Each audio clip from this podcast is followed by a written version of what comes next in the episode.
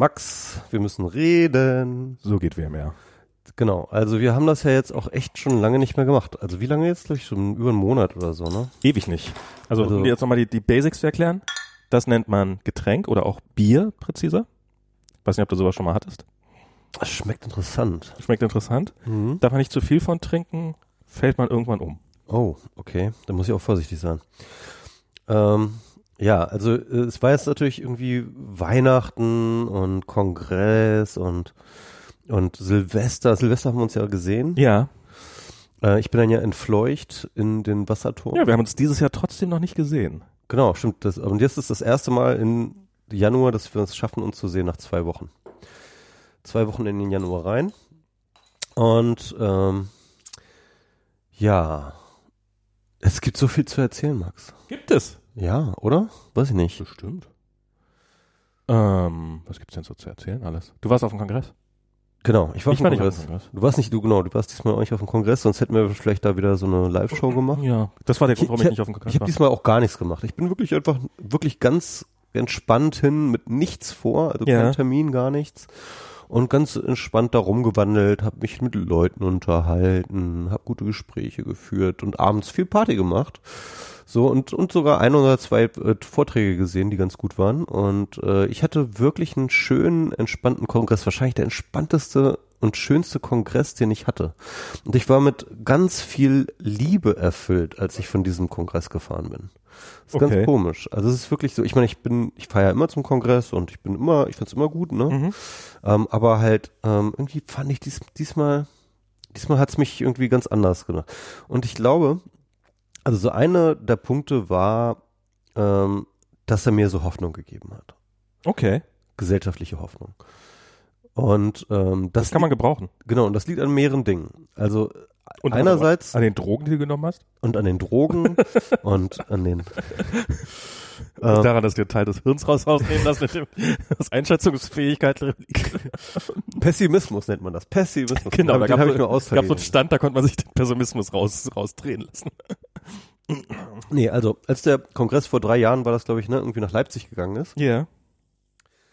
Da hat er sich ja nochmal noch mal geöffnet, ne? Ist nochmal Mhm. größer geworden ähm, und plötzlich ähm, und seit Leipzig gibt's halt so sozusagen so diese Villages, ne? Mhm. Also was halt vorher sozusagen so die Assemblies waren, sind jetzt halt so wie auf dem Camp halt so Villages, weil das ja alles irgendwie in diesen Zelten, du warst ja auch noch da, ne? Ja, ja. also, dass sozusagen Zelte aufgebaut sind in den Hallen und äh, da sind dann halt, da gibt's zum Beispiel Komona, ne? Und das ist halt so ähm, äh, eine ganze Zeltstadt im Endeffekt so so ein Anarchisten-Village, ja, Mhm. wo halt so so alle möglichen anarchistischen und linken Gruppierungen da unterwegs sind und die sich daran geschlossen haben. Dann gibt's aber auch noch so Aktivisten hier, so, so, so Sea-Watch-Leute und äh, diese ganzen äh, diese ganzen ähm, Jungs und Mädels, ähm, äh, Seebrücke und so weiter. Also ich habe das Gefühl, der Kongress hat jetzt wirklich, ist jetzt wirklich so ein bisschen so das integrative Moment der gesamten alternativ linken Szene geworden. So, Mhm. so der Hub, ja, auf dem, wo alles stattfindet, wo alle sind, ja, und wo alle mit sich miteinander austauschen, was ich erstmal überhaupt für eine total geile Sache halte. Ja.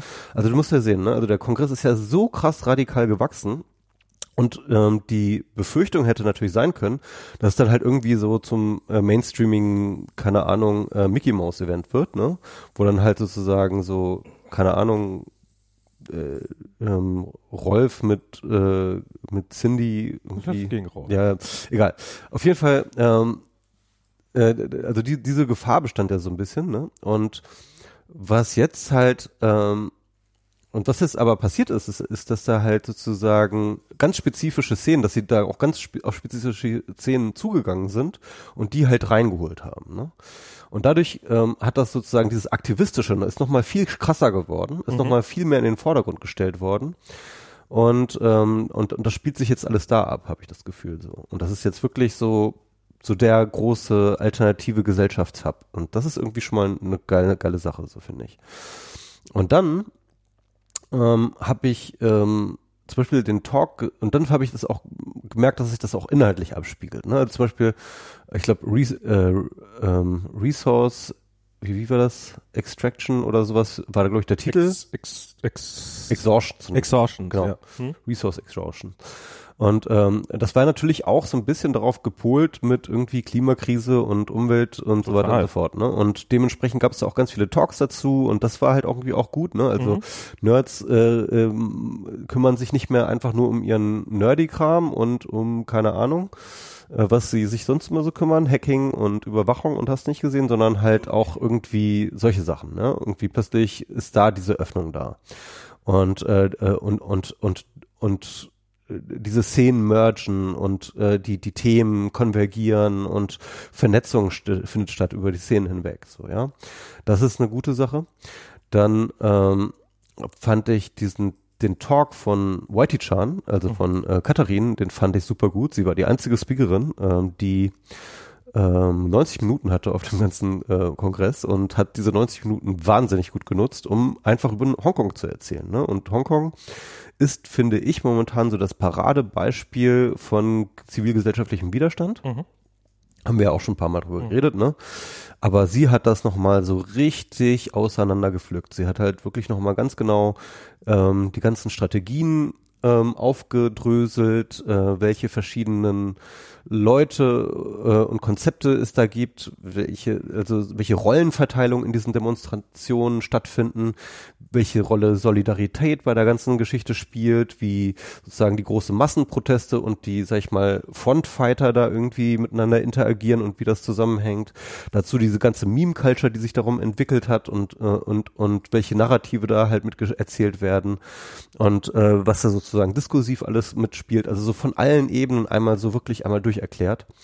Und das war so, also das war so imposant und so ähm, krass, dass man so gedacht hat, okay, Zivilgesellschaft 2.0, so, ja, irgendwie ähm, ist on äh, äh, ist on the run, ne? Mhm. Weil und dann halt das Wissen darum und das thematisiert sie am Ende des Vortrags auch, dass all dieses Wissen und all diese Konzepte und all das, das ist nicht einfach nur jetzt irgendwie in Hongkong und wenn China kommt und haut das tot, dann ist es irgendwie weg oder so. Nein, das ist jetzt schon dabei, sich zu spreaden. Das ist jetzt schon in Santiago de Chile, das ist jetzt schon in verschiedenen anderen ähm, ähm, Konfliktherden. Ähm, die Demonstranten in verschiedenen Orten der Welt solidarisieren sich übergreifend miteinander. Äh, es gibt dort Kommunikation, es gibt dort Austausch, es gibt dort Wissen, Transfer und, und, und, und all das sozusagen. Also so die, zu sehen, das ist sowas, dass es tatsächlich so etwas passiert gerade. Es passiert gerade ähm, in Ansätzen eine globale Zivilgesellschaft, eine globale Vernetzung mit einem äh, ähm, das halt nicht einfach nur irgendwie so ein vor sich hinwursteln ist, sondern wo halt so wirklich Leverage sich an auf, aufbaut. Also so an Wissen und an Strukturen und an Connections und und sowas, ja. Und das ist irgendwie etwas, das, das also das zu spüren, das hat also dieses Gefühl hatte ich ganz doll.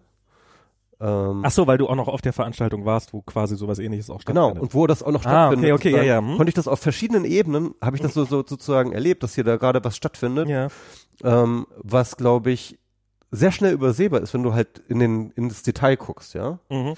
Aber wenn du all diese Puzzlesteine zusammentust und das Big Picture anschaust, ja, dann hast du das Gefühl, dass da etwas Größeres passiert. Etwas Größeres, was ähm, äh, auch unerwartete Effekte zeitigen kann, was ähm, langsam wächst, also was halt auch wirklich sozusagen, was jetzt nicht morgen irgendwie die Weltrevolution passiert Ja. ist, ne? aber dass da etwas wächst und zwar kontinuierlich wächst und wahrscheinlich auch schon seit ungefähr fünf bis zehn Jahren wächst, ja, ähm, das jetzt anfängt sichtbar zu werden.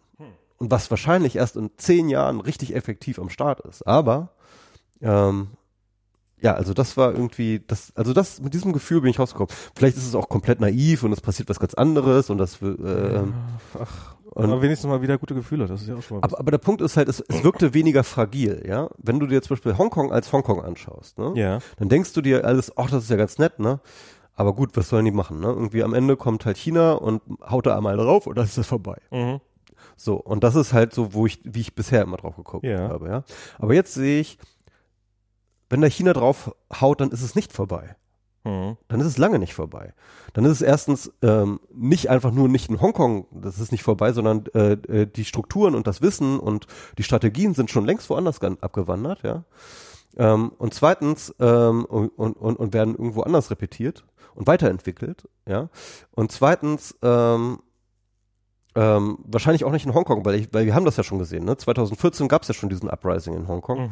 Und wir sehen jetzt zum Beispiel in, in, in äh, ähm, äh, Iran, da können wir gleich nochmal auch mal genauer drüber reden. Aber sieh mal, ne? 2009, ich kann mich noch total erinnern, das war das erste, das war das erste Mal, wo so, so sozusagen dieser Twitter, ähm, äh, mhm. diese, dieses Twitter-Ding war, ne? mit der Green ja, Revolution. Ja, ja, damals haben die ganzen Iraner, die damals gegen das Regime ähm, aufgestanden sind, haben halt alle mega Twitter genutzt 2009, wurde brutal niedergeschlagen, hat nicht geklappt. Ja. Klar.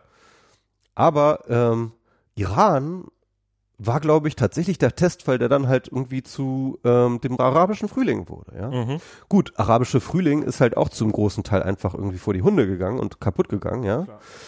Ähm, genauso wie Occupy. Ja, Occupy ist auch so ein Beispiel. Occupy ähm, an sich, ja, kann man sagen, okay, das ist gescheitert. Aber nein, das ist nicht gescheitert, weil das, was da passiert ist, ähm, da, die Erfahrungen, die da gemacht wurden, die sind nicht weg. Ja, das ist halt, ja. Und das ist, und, und das ist etwas, was man erstmal verstehen muss, dass halt die Taten des Individuums und der individuellen Gruppe und der individuellen einzelnen Aktion, it, it's not the, the only thing, ja, sondern diese Dinge sind vor allem in einer multivernetzten Welt sind die niemals singulär, sondern die sind, die haben Strahlkraft, die haben ähm, äh, die, die bauen über individuelles Wissen auf, die bauen über individuelle Strukturen auf und internationale und globale Strukturen. Und das heißt mit anderen Worten, ähm, du kannst den einzelnen Event, das einzelne Uprising und die einzelne Demonstration kannst du zerschlagen, wie du willst. Ja, aber am Ende ähm, wird die Zivilgesellschaft gestärkt dahinter vorgehen. Ja, das glaube ich auch. Also ich, ich meine, klar, ich meine, eine, eine leichtere Vernetzung für die Gesellschaft ähm, hat, wirkt seine Gefahren, aber ist natürlich erstmal was begrüßenswertes, auch wenn es oft erschreckende Konsequenzen hat. Und ähm, ich finde, was, was ich allerdings bei diesen ganzen, was du jetzt gerade auch so Occupy Wall Street und sowas angesprochen hast, oder diese Occupy-Bewegung und ähm, jetzt ja auch Fridays for Futures, ist ja auch was äh, durchaus Vergleichbares, dass sie sich alle schwer damit tun, dann irgendwie da eine Organisation draus zu schaffen, die tatsächlich auch politische, politische Durchsetzungskraft hat. Aber das hat. braucht es wahrscheinlich gar nicht. Naja, bei Occupy hat man schon gesehen, dass es relativ leicht ist, diese ganzen Menschen auf die Straße zu bewegen. Ja. Aber ähm, aber äh, Konsequenzen hat es trotzdem keine gehabt. Das ist, glaube ich, aber wirklich, das ist, glaube ich, so old thinking. Dieses, diese Idee, wir müssen jetzt diese ähm, organische Bewegung irgendwie in eine institutionelle Form überführen. Ähm, das war so, das ist so 20. Jahrhundert. Ne? Und ich glaube, ähm, ähm, kurzlebige, ähm, aber effektive ähm, Uprisings mit einem globalen Transfer von Strategien und Wissen ähm, in die Rest zivile äh, in die in die sozusagen in, in die in das Global Hive Mind, ja, das ist the way to go. Hm. Aber ist das nicht was, was man auch leicht ignorieren kann? Also bisher ähm, also das, das meine ich, bis, bisher wurde es eigentlich, also ich meine jetzt Hongkong, Hongkong ist jetzt erstmal, die haben jetzt erstmal wieder ein bisschen sich eine Atempause wahrscheinlich verschafft, möglicherweise. Also das wird, das wird noch. Also du ähm, meinst es, weil die auf die Forderung nicht eingegangen werden? Ja, genau. Ja, okay, Und gut, also bei Wall Street ist ja auch sowas. Das ist ja auch einfach, waren sehr, sehr viele Leute auf der Straße, aber gebracht hat's nicht wirklich was bisher. Ja. Also äh, vielleicht, vielleicht braucht das ja auch noch, vielleicht war die Bewegung auch nicht stark genug. Oder? Das, deswegen sage ich, also es ist halt, das ist ja ein inkrementeller, sehr, sehr langsamer Prozess. Und ich glaube, wir sind noch lange nicht da, dass es halt wirklich effektiv ist. Ähm, Im Sinne von, dass es halt wirklich. Äh, Achso, das meintest du mit dem, das dauert auch noch zehn Jahre. Genau, es dauert auch noch zehn Jahre. Okay. Hm. Und, ähm, und dann ist aber, glaube ich, der Umsturz umso krasser. Hm. Dann ist halt, glaube ich, ich glaube, dann, dann, dann, ähm, ähm, dann wird die institutionelle Politik, wie sie funktioniert momentan, einfach komplett delegitimiert. Ja, das, das, das ist durchaus, das ist durchaus möglich. Ich finde das ja auch, ähm, ja, das, das wird nochmal spannend. Also das wird ähm, äh, auch wieder sehr angsteinflößende Momente haben, gerade weil wir dann nochmal zehn Jahre älter sind. Und, und äh, so, und dieses Institutionssterben, dass das jetzt weiß Gott nicht nur gute Seiten hat, das ist uns ja, äh, ist ja uns ja durchaus äh, bewusst geworden.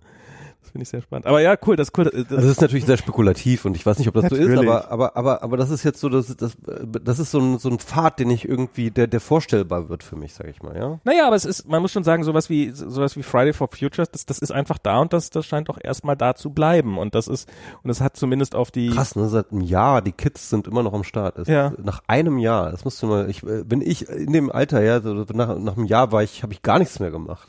das sind wahrscheinlich auch andere Kids, das sind wahrscheinlich nicht immer dieselben, aber es ist, ist ja, es ist, ähm, ja, und das, das muss so weitergehen. Ich, ich finde, ich finde das ja so irre jetzt mit diesem, mit diesem Braunkohleausstieg. So, dass die da jetzt nochmal die Milliarden reingeschoben kriegen. Und das frage ich mich ganz ehrlich, ne? Also ich da müsste man nochmal mit einem entsprechenden Ökonom oder jemand, der sich damit auskennt, ausreden, ne? Aber ganz ehrlich, es ist doch jetzt schon so, dass größtenteils Kohlekraftwerke äh, überhaupt nicht mehr wirtschaftlich sind. Also jetzt haben wir schon die Situation, dass re regenerative Energien billiger sind, billigeren Strom produzieren als diese scheiß ich auch immer Kohlekraftwerke. wieder, ja. Und, Ich und das heißt mit anderen Worten, dieser fucking Kohleausstieg, der würde früher oder später von alleine passieren. Jetzt schmeißen sie denen noch die Milliarden hinterher. Was Ja, vor allen das? Dingen, warum, warum den, also ich meine, dass man da irgendwie, dass man die, dass man die, die, die, die, die, die paar verbliebenen Kohlebergbauern, dass man denen jetzt irgendwie noch eine Rente bis zum Lebensende, meinetwegen. Also ich verstehe zwar nicht ga- ganz, warum man das bei anderen Sachen dann nicht macht, aber meinetwegen, dann gibt die Das halt. ist halt SPD-Klientel. Naja, aber, aber wenn sie, in dem Moment, in dem sie die Kraftwerksbetreibern die Kohle hinterher schmeißen, das Ja. ist jetzt eigentlich theoretisch zumindest nicht die klassische SPD-Klientel. Doch mittlerweile schon. Inzwischen offensichtlich schon. Ähm, wir setzen uns nicht nur für, äh, äh, für sterbende Menschen, sondern auch für sterbende äh, äh, Branchen ein. Genau. Ja. Ähm, Hast du diesen Heisterhagen? Das ist ja sowieso der Obervollidiot auf der Heisterhagen? Ja, Heisterhagen, äh, das ist so, das ist der dümmste, ich würde sagen, das ist wirklich, also wenn es in der SPD wirklich, die sind nicht an dummen Leuten, sind die nicht arm, ne? Aber Heisterhagen ähm, hat wirklich den Boden durchcrashed, was so Okay. an Niveau angeht. Also das Okay. ist wirklich der dümm, ich glaube, das ist wirklich mit der dümmste Mensch, der, der so oft, der es geschafft hat, sich einen Twitter-Account anzulegen.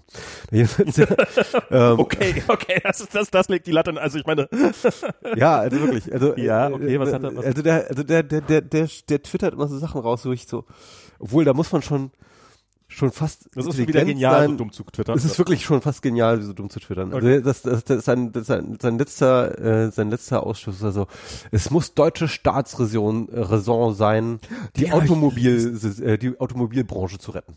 den habe ich, den habe ich gelesen und dann habe ich auf den Link geklickt, weil ich, weil so das und und das war Der meint das ernst. Das ist, das ist das, was ich, und dann habe ich so diesen Artikel gelesen, der auch ähnlich war, und dann war, ist das jetzt Postillon irgendwie die, noch, also ich Ja. habe das wirklich für ein, Sch- Ja. also ich, es muss deut, deutsche Staatsräson sein, die Autoindustrie zu retten. Wie kann man, also gibt's einen Nicht-Ironie? Aber ich glaube ganz ehrlich, dass Heisterhagen da auch was ausspricht, was viele in der SPD denken. Also ich glaube, die SPD denkt so. Ich glaube, das ist, äh, Olaf Scholz ist klug genug, äh, Olaf Scholz ist auch kein, äh, ist auch nicht mit viel Verstand gesegnet, ne? Aber er ist klug genug, sowas nicht öffentlich zu äußern. Aha. Aber ich glaube, dass Olaf Scholz sowas äh, beim ins Bett gehen denkt. Ähm, Beim- mit der Autoindustrie. genau, der ist übrigens, also Heisterhagen ist, glaube ich, auch ganz eng mit dem Scholz. Also. Also als ich als ich das gelesen, ich ich ich habe ich habe ich hab's ich hab's tatsächlich, ich habe so ein, ich war kurz verwirrt, weil so so- das muss doch ein Scherz sein. Das ist, aber es ist irgendwie, ist auch nicht erkennbare Ironie. Und dann habe ich angefangen, diesen Artikel zu lesen. Das ist so, das sind das ist jetzt so drei Meter Ebenen, die ich, aber okay, vielleicht war es einfach so gemeint. Nils Halzerhagen, also wirklich, ich, also ich krieg auch selten solche Aggressionen, wie wenn der Typ twittert. Und du bist nicht, du bist äh, nicht nicht arm an, obwohl das in den letzten Jahren auch besser geworden. Ja, also das ist, also der triggert mich, der Typ. Das ist echt so. Wow. Na egal, äh, auf jeden Das, Fall. das würde nicht mal der VW-Vorstand sagen. ja, nee, wahrscheinlich. Nee, ich, äh, der wird sich lächerlich machen, ne? Also, ähm, äh, ja, aber, Okay. aber, aber ich glaube ganz ehrlich, auch so zwischen VfW-Vorstand und SPD-Grund, äh, da wird genau sowas besprochen. Ähm, hier Leute, passt mal auf, äh, die nächsten Geschäftszahlen sehen scheiße aus. Ähm, äh, die Abgasnormen in China sind schon wieder gestiegen. Ähm, wir sind nervös, äh, es sind ganz viele Arbeitsplätze auf dem Tisch. Ihr, ihr ihr müsst uns mal hier retten. Ne? Also es ist so ein bisschen wie auch bei der Bankenkrise. Ja? Also das jetzt, ich glaube ganz ehrlich, die, die, die arbeiten gerade an Rettungsplänen für die Autoindustrie. Weil ich sehe es nicht. Also ich sehe es auch nicht. Ich, ich sehe auch tatsächlich, dass die, dass die gerade echt am Start äh, Schwierigkeiten haben. Ne? Also ich hab- ist ich hab- das ein Drittel oder oder oder oder so ein Drittel der gesamten deutschen Automobil-Output geht nach China? Ach so, ach so, das meinst du, okay. Das, Ja. ja. ja, das, das wird, noch- nein, ich habe gest hier, ähm, jetzt komme ich nicht auf seinen Namen, scheiße, hat etwas getwittert vom, vom, vom neuen VW-Vorstandsvorsitzenden, ähm, oder ist, vielleicht ist er auch gar nicht mehr so neu, der so geschrieben hat, okay, äh, ja, bisher sieht alles ganz okay aus, aber die Hütte brennt eigentlich schon und wenn wir in dem Tempo weitermachen, wie wir jetzt machen mit der Umstellung, dann wird es nichts mehr. Mhm.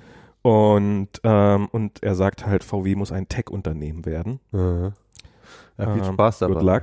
Ja. Ähm, und also der erweckte zumindest den Eindruck, als ob er ahnt, dass ihnen die Hütte brennt. Und das, Mhm. die, die sind ja auch tatsächlich relativ, relativ weit. Porsche hat jetzt angekündigt, dass sie keine Diesel mehr verkaufen. Ich weiß nicht ab wann, aber die, die steigen aus dem Dieselgeschäft aus. ja, Diesel hat eh nicht zu Porsche gepasst.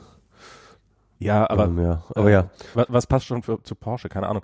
Ähm, aber ich, es ist einfach, ja, aber die, äh, oh Gott. Ja, also, also ich, ich, ich, ich glaube das sofort. Also die, die, die haben das jetzt irgendwie jahrelang so äh, vor sich hingedingst und jetzt kam noch mal dieser Boom mit den SUVs, dass sie da halt echt noch mal irgendwie ordentlich Kohle machen Ja. konnte mit diesen Megaschiffen.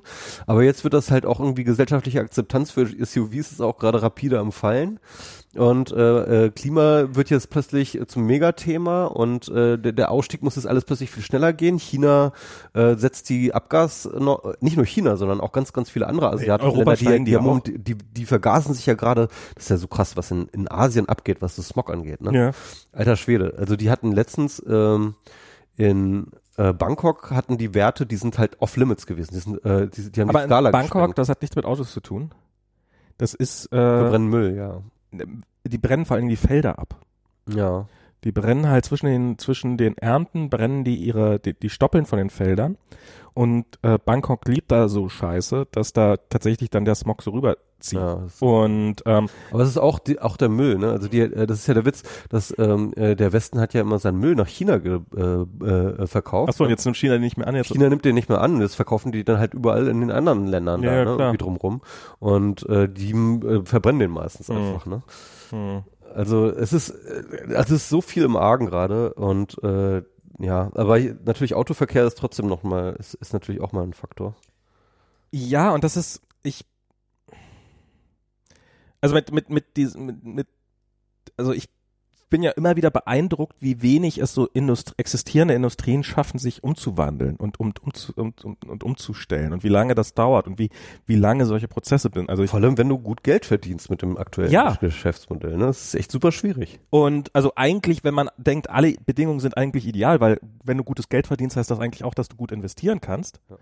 Ähm, aber gerade das macht es oft schwer, dann den not den nötigen Druck aufzubauen, tatsächlich was zu ändern.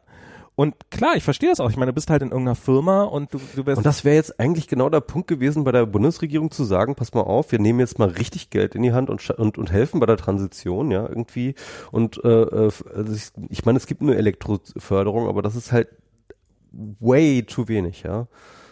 Ja, aber es ist, ich, ich meine, man bräuchte ja auch sowas wie eine, wie eine, wie eine, also ich meine, ich finde, ich finde es jetzt auch doof, zumindest in den Städten, einfach zu sagen, okay, wir stellen jetzt alles um von Verbrennungsmotoren auf äh, Elektro, weil äh, der, Klar. der, die Antriebstechnik ist eines, ein, ein wichtiges Problem, aber nur eines von vielen Problemen, die diese, diese, diese Fortbewegungsart hat.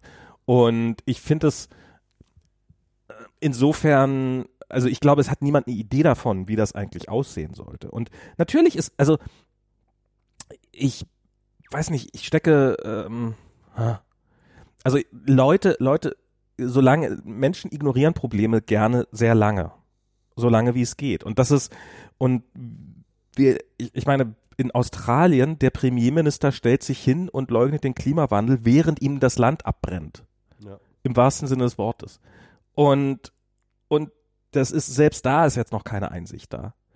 Und das sind Leute, die und ich meine, ich habe wie, wie oft in meinem Leben habe ich irgendwelche Projekte gegen die Wand fahren sehen oder sowas, wo du halt erlebst, wo du siehst, das kann nicht gut gehen. Und jedem, jedem müsste eigentlich klar sein, dass das nicht gut sehen, gehen kann. Aber alle ignorieren es. Und das sind Projekte mit fünf Leuten oder sowas. Also irgendwie kleinere Dinge und nichts hängt wirklich von ab. Und so ein komplettes Land oder so einen kompletten Planeten, bis du da alle halbwegs auf einer Seite hast, Ja. Das ist, äh, das ist ein Kraftakt. Und du wirst halt immer irgendwelche Idioten haben, die sagen, ha, gestern ist Schnee gefallen, Klimawandel gibt's gar nicht. Ich meine, wenn ich dann irgendwie, wenn ich irgendwie lese von jemandem, der so, ja, bla bla bla, äh, der, der, der Januar ist vier Grad Celsius zu warm im Durchschnitt und, hm, und auch viel zu trocken und dann kommentiert irgendjemand drin, also bei uns hat's ganz schön viel geregnet. Ja. So, wa- was, was willst du sagen? Willst du jetzt, ist das jetzt ernsthaft deine Aussage, Klimawandel ist abgesagt, weil bei dir hat's geregnet? Aber das findest du halt, das findest du massenhaft. Und das sind, das sind die Aber Leute, du musst diese einzelnen Leute auch nicht überzeugen. Das nee, ist die, das die kannst du Gute. eh nicht, Klar. klar. du eh nicht und das musst du auch nicht. Also du brauchst auch, äh, also also du hast genug Konsens in der Gesellschaft dafür. Ne? Du hast Kon Ja. also über über den Klimawandel, die äh, äh, ähm, äh, die Ursachen und die Folgen. Der Konsens reicht aus. Das ist nicht das Problem. Ähm, das Problem ist eher so so Complacency, so ne, also so äh, Schwerfälligkeit und und Selbstzufriedenheit, die halt so in dieser ganzen politischen Landschaft äh, ist. Ich sehe gerade, dass dein Pegel deutlich niedriger ist als mein Pegel und probiere Okay. gerade nochmal deinen Pegel ein bisschen höher Ja. zu drehen. Also ich, ich glaube, ich habe ja auch so, einen- so einen Wackelkontakt hier drin. Oder Ah ja, das kann sein, aber das ist, das ist, äh, das hört man nicht. Also das hörst nur, also es ist Okay. glücklicherweise nur dein Lautspr äh, dein, dein Kopfhörer Aber wenn du das hier siehst, dann siehst du, dann ist es ja auch auf der Aufnahme doch drauf drin. Was? Ja. Oder? Wenn du das hier siehst. Na, ist egal. Ja, ja, ich, ich sehe dich und ich höre dich ja auch über meinen Kopfhörer. Alles ja, gut. Ja, egal. Auf jeden Fall, was ich sagen wollte. Ähm, ich habe letztens einen Podcast gehört bei Ezra Klein, wo es ähm, um, sag ich mal, der war so ein Ingenieur, ne? Mhm. Und der hat halt einfach darüber geredet, also der hat sich sehr, sehr genau damit auseinandergesetzt, wo kommt das Carbon her und wie geht es in die Atmosphäre und was können wir dagegen tun. Ne? Mhm. Und das war auch, das war auch ein schönes, ähm, sehr hoffnungserfüllendes Interview, weil der Typ so ganz locker und sachlich einfach gesagt hat, was jetzt gemacht werden müsste. Und hat einen Weg vorgezeichnet, mit dem wir, ich weiß nicht mehr welchen Zeitraum, aber wo wir, wo wir die Welt definitiv innerhalb von ähm, einer überschaubaren Zeit auf Carbon ähm, äh, Neutral bekommen. Okay. Und ähm, er meinte halt, es braucht eigentlich nur so drei wirklich große Ökonomien, ne? Mhm. also wie die USA, irgendwie Japan und Deutschland oder sowas, ja. Und wenn die sich dann einfach mal, wenn die sich wirklich anstrengen würden, dann hättest du das. Und mit Anstrengen meinte er halt aber Kriegsanstrengung. Ja? Okay. Und das macht jetzt halt irgendwie Sinn, ähm, sich gedanklich ähm, in die USA in den äh, Ende der 30er Jahre zurückzuversetzen. Mhm. Ja? Also irgendwie Nazis äh, am, ähm, äh, fangen den, oder Anfang der 40er, ähm, fangen den Welt, Zweiten Weltkrieg an irgendwie und auf einmal fällt dem Roosevelt ein, äh, beziehungsweise ähm, ist die Entscheidung da, äh, Kriegseintritt der USA. Ja? Mhm. Und dann, wenn du dich da mal so ein bisschen geschichtlich mit beschäftigst, ist es eigentlich unfassbar, was da passiert ist. Ja? Also du hattest halt irgendwie ähm, Boeing, ja, irgendwie die haben irgendwie äh, oder Lockheed Martin, ja, die haben irgendwie keine Ahnung jedes Jahr zwölf Flugzeuge gebaut, ja. Und auf einmal haben die im Jahr 2000 Flugzeuge gebaut. Mhm. Also so ein Sprung, ne? Ja, ja. Und du hattest plötzlich sozusagen die komplette Ökonomie der USA, die hat sich halt innerhalb von kurzer Zeit verdreifacht, vierfacht, fünffacht ähm, und hat halt sozusagen als komplette nationale Anstrengung halt die ganze Zeit nur Bomber, Panzer, Waffen, Munition und so weiter und so fort einfach produziert. Mhm. Bam, bam, bam, bam, bam, bam, ja. Jetzt stell dir das einfach mal vor. Das gleiche würde passieren, nur statt Panzerbomber, Flugzeugträger, was nicht, hast nicht gesehen, würden die einfach mal Solarzellen und, ähm, und Windräder produzieren. Mhm. Ja. Was würde passieren? Also zwar völlig egal, ob das irgendjemand kauft oder nicht, sondern die machen das einfach. Und dann wird noch irgendwie das, noch ein Megabetrag in die Forschung reingeballert und also Milliardenbeträge, Mhm. ne? irgendwie äh, so, so was der Irakkrieg gekostet hat, einfach mal bam in, äh, in, in die Forschung reinballern, ja. irgendwie. Was würde passieren? Also wir hätten einen mega technologischen Vor äh, Sprung Ja. in, äh, sag ich mal, erneuerbaren Energien. Wir hätten ähm, erneuerbare Energien wären wahrscheinlich billiger als Klopapier, ja. Mhm. Und du würdest Bitcoin kriegt das alles wieder teuer. das, ja gut. Die Kryptowährung müssen wir nochmal drüber reden, aber gut. Äh, aber weißt du so? Und damit hast du ja nicht einfach nur irgendwie die USA Ja. Ähm, einmal umgekrempelt, ja, Ja. sondern damit hast du die fucking Welt umgekrempelt, weil natürlich jeder in dieser ganzen fucking Welt niemals nirgendwo billiger Strom kriegt, als wenn er von dir dieses scheiß Solarzelten und Klar. äh, so weiter und so fort kauft, ja.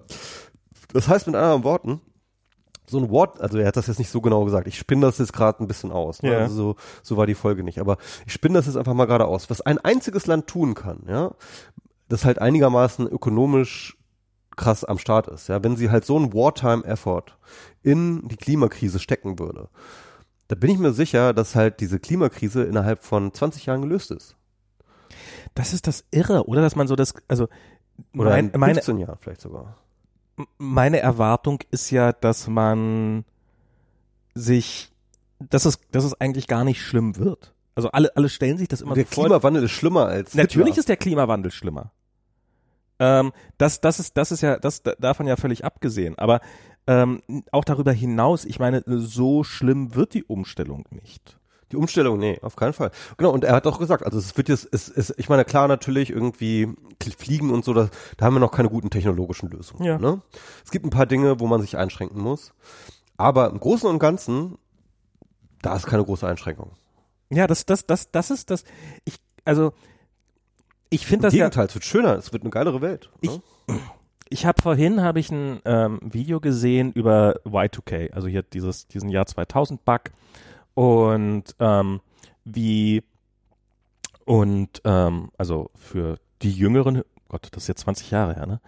Äh, für die jüngeren Hörer, das war zum zum zur We Jahreswende 1999 auf 2000, ähm, haben Fucking Jahrtausendwende, die jüngeren Hörer, ihr habt das nicht mitgekriegt. Es war so unglaublich. Der Himmel hat sich blutrot gefärbt und wir wussten, es, gleich wird die Welt untergehen. Aber in Wirklichkeit ist was passiert, Max?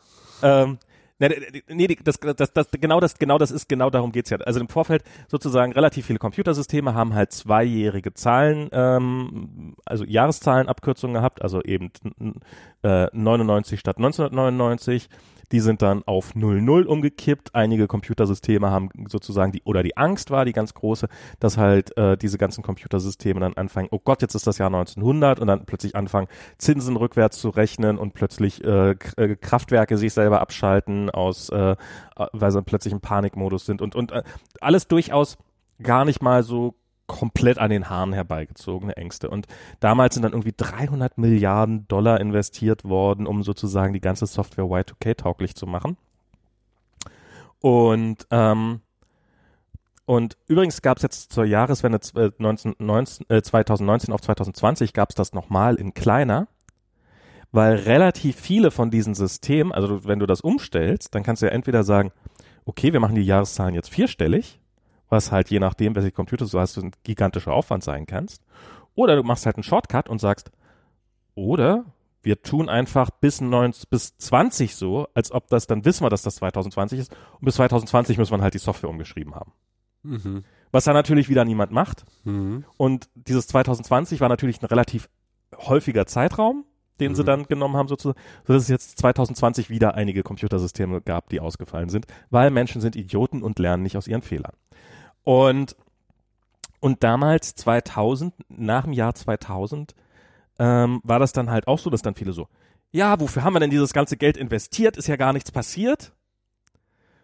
Und wo man natürlich sagen kann, ja, vielleicht war es total übertrieben. Aber vielleicht war es auch einfach so, weil man dieses ganze Geld in die Hand genommen hat und diese ganzen Fehler gefixt haben, ist nichts passiert. Ja.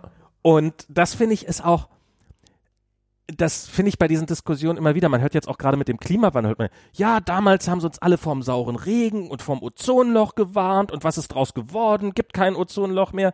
Ja, die Welt hat sich hingesetzt, hat was gegen das Ozonloch gemacht. Im Endeffekt hat keiner was gemerkt, offensichtlich. Es ist nichts, niemand würde, also wenn, wenn wir nicht wüssten, dass irgendwie, dass man kein FCKW mehr verwenden darf und Donald Trump das nicht als einziger Mensch äh, noch dran denken würde, dass irgendwie sein Haarspray nicht angeblich nicht richtig funktioniert, dann wäre Das das. ist ja doch SCKW, das ist ein einziger Mensch auf der Nee, der hat doch irgendwann mal, der hat doch irgendwann mal in einer Rede erzählt, dass er jetzt, dass sein Haarspray, dass da ja kein FCKW drinne sein darf und dass das ja alles ganz furchtbar ist und sowas. Äh, Übrigens, äh, kleine Side Note, äh, was ich immer so spannend finde, ähm, weil äh, das war tatsächlich auch so ein Global Effort, ne, irgendwie von der UN damals, Ja. äh, das zu, zu bannen, die FCKWs. Genau. Und äh, in die Wege geleitet haben das äh, Margaret Thatcher und, äh, und Ronald Reagan. Die von denen man, die man es überhaupt nicht zutrauen Ja, würde. die, die haben das äh, wirklich auch so in Zusammenarbeit, haben die das durchgeboxt. Okay. Krass, ne? Und jetzt, jetzt wächst das Ozonloch gerade wieder übrigens, weil wahrscheinlich in China irgendjemand mal wieder FCKW produziert, obwohl es eigentlich verboten ist. Im großen Stil. Weil es halt, ist halt, ist halt ein paar Cent billiger als die Alternative oder irgendwie für irgendwelche Sachen ist es halt ganz gut geeignet. Yeah, that's why we can't have nice things. Und, und das finde ich, Ach, das die werden dann halt mit dem Social Score abgewertet und dann, oder aufgewertet. oder ja. Ähm, und das finde ich ist das Spannende, also so, so, so dieses, ähm, dieses, es gibt halt nicht, wenn- wir den Klimawandel, nehmen wir mal an, wir kriegen das jetzt irgendwie hin, ähm, was ich für nicht selbstverständlich halte und schaffen, dass das, dass der Ja, was wir hinkriegen, also irgendwas werden wir hinkriegen. Ich glaube, ganz ehrlich, äh, irgendwann werden wir äh, CO2-neutral sein. Die Frage ist nur, welches Art von Leben führen wir dann? Ne? Wird Australien noch bewohnbar sein? Wird Jakarta noch über der Oberfläche, noch, noch über der Wasseroberfläche sein? Wird New York noch über der Wasseroberfläche sein? Das sind ja die Fragen so. Also ähm, Naja, also was, was, also so, sozusagen, wenn wir es schaffen, die, die Katastrophe, je besser wir es schaffen, die Katastrophe abzuwenden, mh, desto mehr werden sich die, die es die ganze Zeit geleugnet haben, bestätigt fühlen. mh. Das ist ja eh total Also war, war gar nicht so schlimm, ne? Ja. Seht, da haben wir die ganze Zeit gesagt, es wird nichts passieren. Ganz ehrlich, ich, ich hatte das ja auch letztens getwittert. Ich hoffe auf ein Klimagericht. Auf einen Weltklimagerichtshof, wo diese ganzen Flachwichser, die uns den Scheiß eingebrockt haben, wahrscheinlich sind dann alle schon tot und so, klar, aber ähm, dass wir wenigstens, keine Ahnung, dass es irgendwie ein Ritual wird, auf die Gräber von Rupert Murdoch und so weiter und so fort zu pissen. Ähm, äh, auf Lebenszeit oder äh, auf, auf, auf Eternity und keine Ahnung, die ins Geschichtsbuch eingehen als äh, die grauenhaftesten Menschen auf der Welt. Ähm, und die ganzen komischen Ölbosse Das- das und so weiter und so fort, Exxon Mobil und hast du nicht gesehen, diese ganzen Wichser? Das finde ich das Krasse bei diesen, bei diesen, bei diesen Kohlekraftwerken jetzt, dass die, die Mhm. werden abgeschaltet. Ich meine, diese, diese Die Kohlekraftwerke, werden alle auf eine Liste, diese Leute. die sind, das sind, die sind vor einer, also stell, stell, stell man sich vor, bei mir würde sich, wie, irgendein Mensch würde irgendwas machen, was ihm zwar Geld bringt und auch irgendwie, er hat ein Produkt, was er verkaufen kann, aber eigentlich total scheiße ist. Hm. Und jetzt wird das verboten. Und, und das, der wusste seit Jahrzehnten, dass das scheiße ist. Und jetzt soll das verboten werden, aber es kann nicht heute verboten werden, sondern es wird erst später verboten. Und übrigens, ah, wir zahlen dir hier noch mal eine große Menge Geld, weil, ja, warum eigentlich? Ich meine, also die, Wir subventionieren Kohle seit, weiß nicht wie lange, Diese Kraft- Milliarden. diese Kraftwerke sind alle abgeschrieben, die älteren und die neueren. Ihr wusstet, was ihr da tut. Ihr wusst, ihr wisst genau, wie um wie alle enteignen das ist. sofort und Der- zwar ohne Entschädigung. Ihr habt, ihr habt die Gesellschaft schon seit Jahrzehnten ausgebeutet, wissentlich, habt Lobbyisten bezahlt, damit versteckt wird, wie sehr ihr das ausbeutet. Und jetzt geht die C äh, SPD hin, ein SPD-Minister ohne Not und gibt denen noch mal ein paar Milliarden. Und kriegt da noch nicht mal was für, ne? Also wenn es wenigstens einen verfrühten Ausstieg dafür gäbe, so, ja? Nee, man gibt, das kann, kann man ja nicht machen, einfach das Geschäft zu verbieten, bloß weil es für den, für die Menschheit schädlich ist. Also, da muss man, da muss man ja schon Ausgleich zahlen. Das ist, ich, ich weiß nicht, was, also, also, die, die, die, ja, das ist korrupt. Also ich weiß jetzt, also ich, ich probiere gerade, ich überlege, ob das der passende, ob man das ein Begriff ist, den man sagen ist kann. total Aber das ist, ja, und das ist, ähm, ey, Ja, das ist echt schlimm. Also wenn, wenn irgendwie und und ich finde das so irre. Ich habe ich habe gerade angefangen einen Podcast über die Opioid Crisis in den USA zu hören, wo ja was was ja eine spannende Geschichte ist eigentlich, wie das dazu gekommen ist. Also ähm, in den USA gibt es sehr sehr sehr viele so Herointote und sowas pro Jahr und ähm, ich glaube zweit, was waren 2017 oder 2016 waren es 80.000. Ähm, also wirklich Hm. wirklich, also mehr, jedes Jahr sterben in den USA mehr Leute an harten Drogen als an, ähm, als im Irak und im Vietnamkrieg Amerikaner zusammengestorben sind. Und, und das kommt daher, dass irgendwann mal, ähm, in den 90ern oder sogar in den 80ern schon, wurde, haben, haben, wurde sozusagen gesagt, dass Schmerz, also es, ist jetzt, es macht jetzt vielleicht nicht gar keinen Sinn, aber ähm, Schmerz wurde sozusagen äh, Schmerzbekämpfung wurde zu, zu quasi zu so einer ähm, zu so einer Volks, zu so einer zu so einer Gesamtaufgabe für die Bevölkerung gemacht. Stimmt, da waren ja auch ganz viele dann Kodeinabhängigkeit und so, ne? Und das, genau, und das führt dann dazu, dass die Leute, ähm, ähm, dass die, äh, und, und daraufhin, also, und das war zum Beispiel, das war eines der vitalen Lebenszeichen. Du wurdest gefragt auf, auf einer Skala von 0 bis 10, wie, wie stark ist dein Schmerz? Und das war so wie, wie, wie ist dein aktueller Puls sozusagen. Es gab so Lebenszeichen, die wurden halt, die sind halt wichtig für einen Arzt. Und das wurde zu so einem Lebenszeichen erklärt. Und wenn der Patient gesagt hat, ich habe einen Schmerz von sechs, dann musstest du halt was dagegen tun. Und der Patient konnte dich verklagen, wenn du es nicht gemacht hast und so. Und also es gab Strafen und es ist ziemlich durchgedrückt worden. Und das ist dann halt durch Opiate geschehen. Und dann ist das halt passiert, dass Leute haben sich irgendwie einen Fuß verstaucht und haben halt, und hier übrigens was gegen die Schmerzen und haben halt irgendwelche Opiate gekriegt.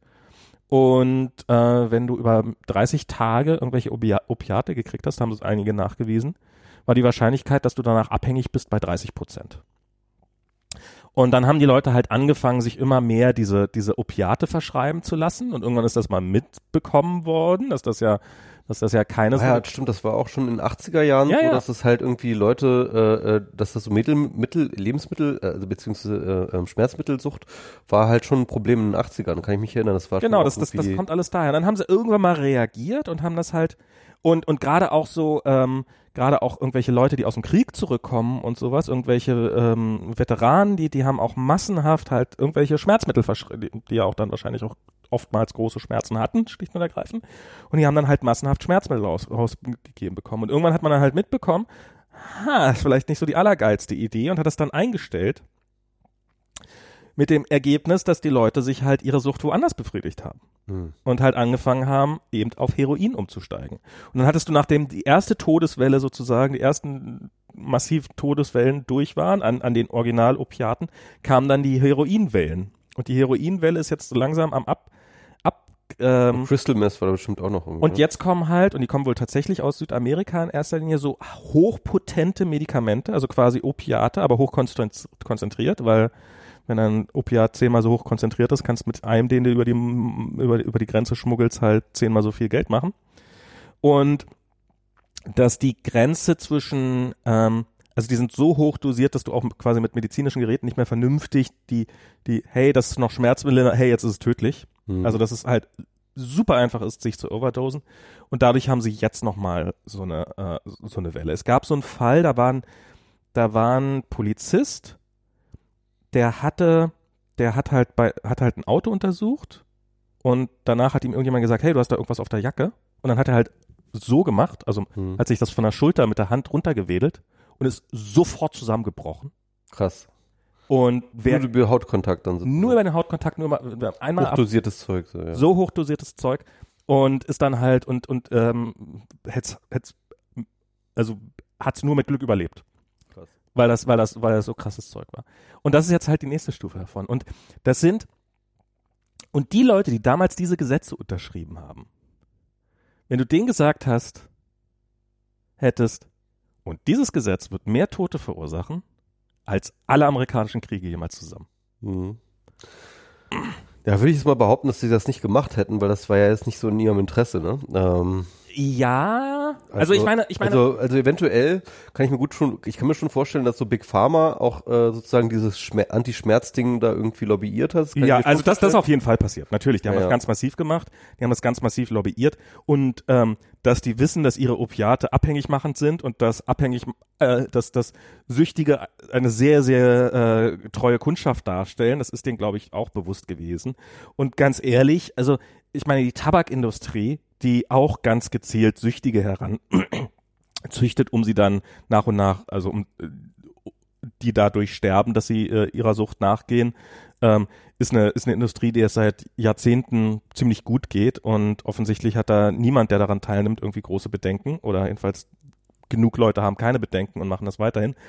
Also, dass da jetzt, dass die Leute das billigend in Kauf genommen haben, dass die Leute, oder, oder dass das vielleicht sogar, hey, dann werden die Leute abhängig und kaufen mehr von unserem Zeug, dass es, äh, also vielleicht ist es ihnen aus der Hand, ge, äh, ist es ihnen durch die, ist es ihnen, äh, ist es mehr geworden, als sie gedacht hätten, aber es wäre schon arg naiv gewesen, glaube ich, davon auszugehen, dass das gar nicht passieren wird. Mhm.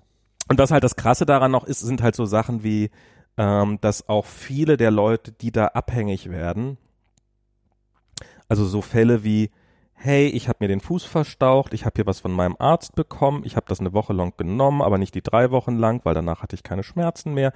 Ähm, also jetzt sehe ich, ah, Oma, du hast Schmerzen, guck mal, ich habe hier noch was. Mhm. Und, und plötzlich hast du eine komplett andere Person, die eine komplett andere Dosierung bräuchte, aber weil die Leute sich halt dann, hat ja funktioniert, wurde mir ja gesagt, ist harmlos. Mhm. Ähm, und hat mir ja mein Arzt gegeben. Da ist natürlich auch ein hohes Vertrauen da, dass das dann alles funktioniert. Und ähm, und die, die ganzen Werbemittel und so weiter sind, sind durchaus auch so gemacht worden, dass das den Leuten auch eingeredet worden. Also da sind auch einige in den Knast für gegangen im Laufe der Zeit, ähm, weil sie da auch sich bewusst. Das ist ja das Schöne an Amerika, dass die Leute dann am Ende dann doch irgendwie auch für, äh, für, für solche Sachen in den Knast gehen. So in Deutschland passiert das ja nie.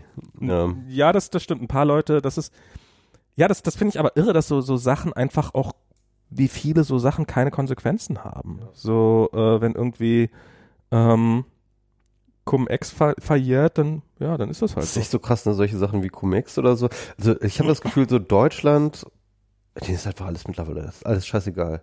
Auch dieses, auch diese mit der Abfindung irgendwie für die Kohleindustrie, irgendwie der Abgasskandal, äh, Cum-Ex und so weiter, äh, äh, Steuervermeidung, der, der, der, äh, denkt noch mal dran, ne?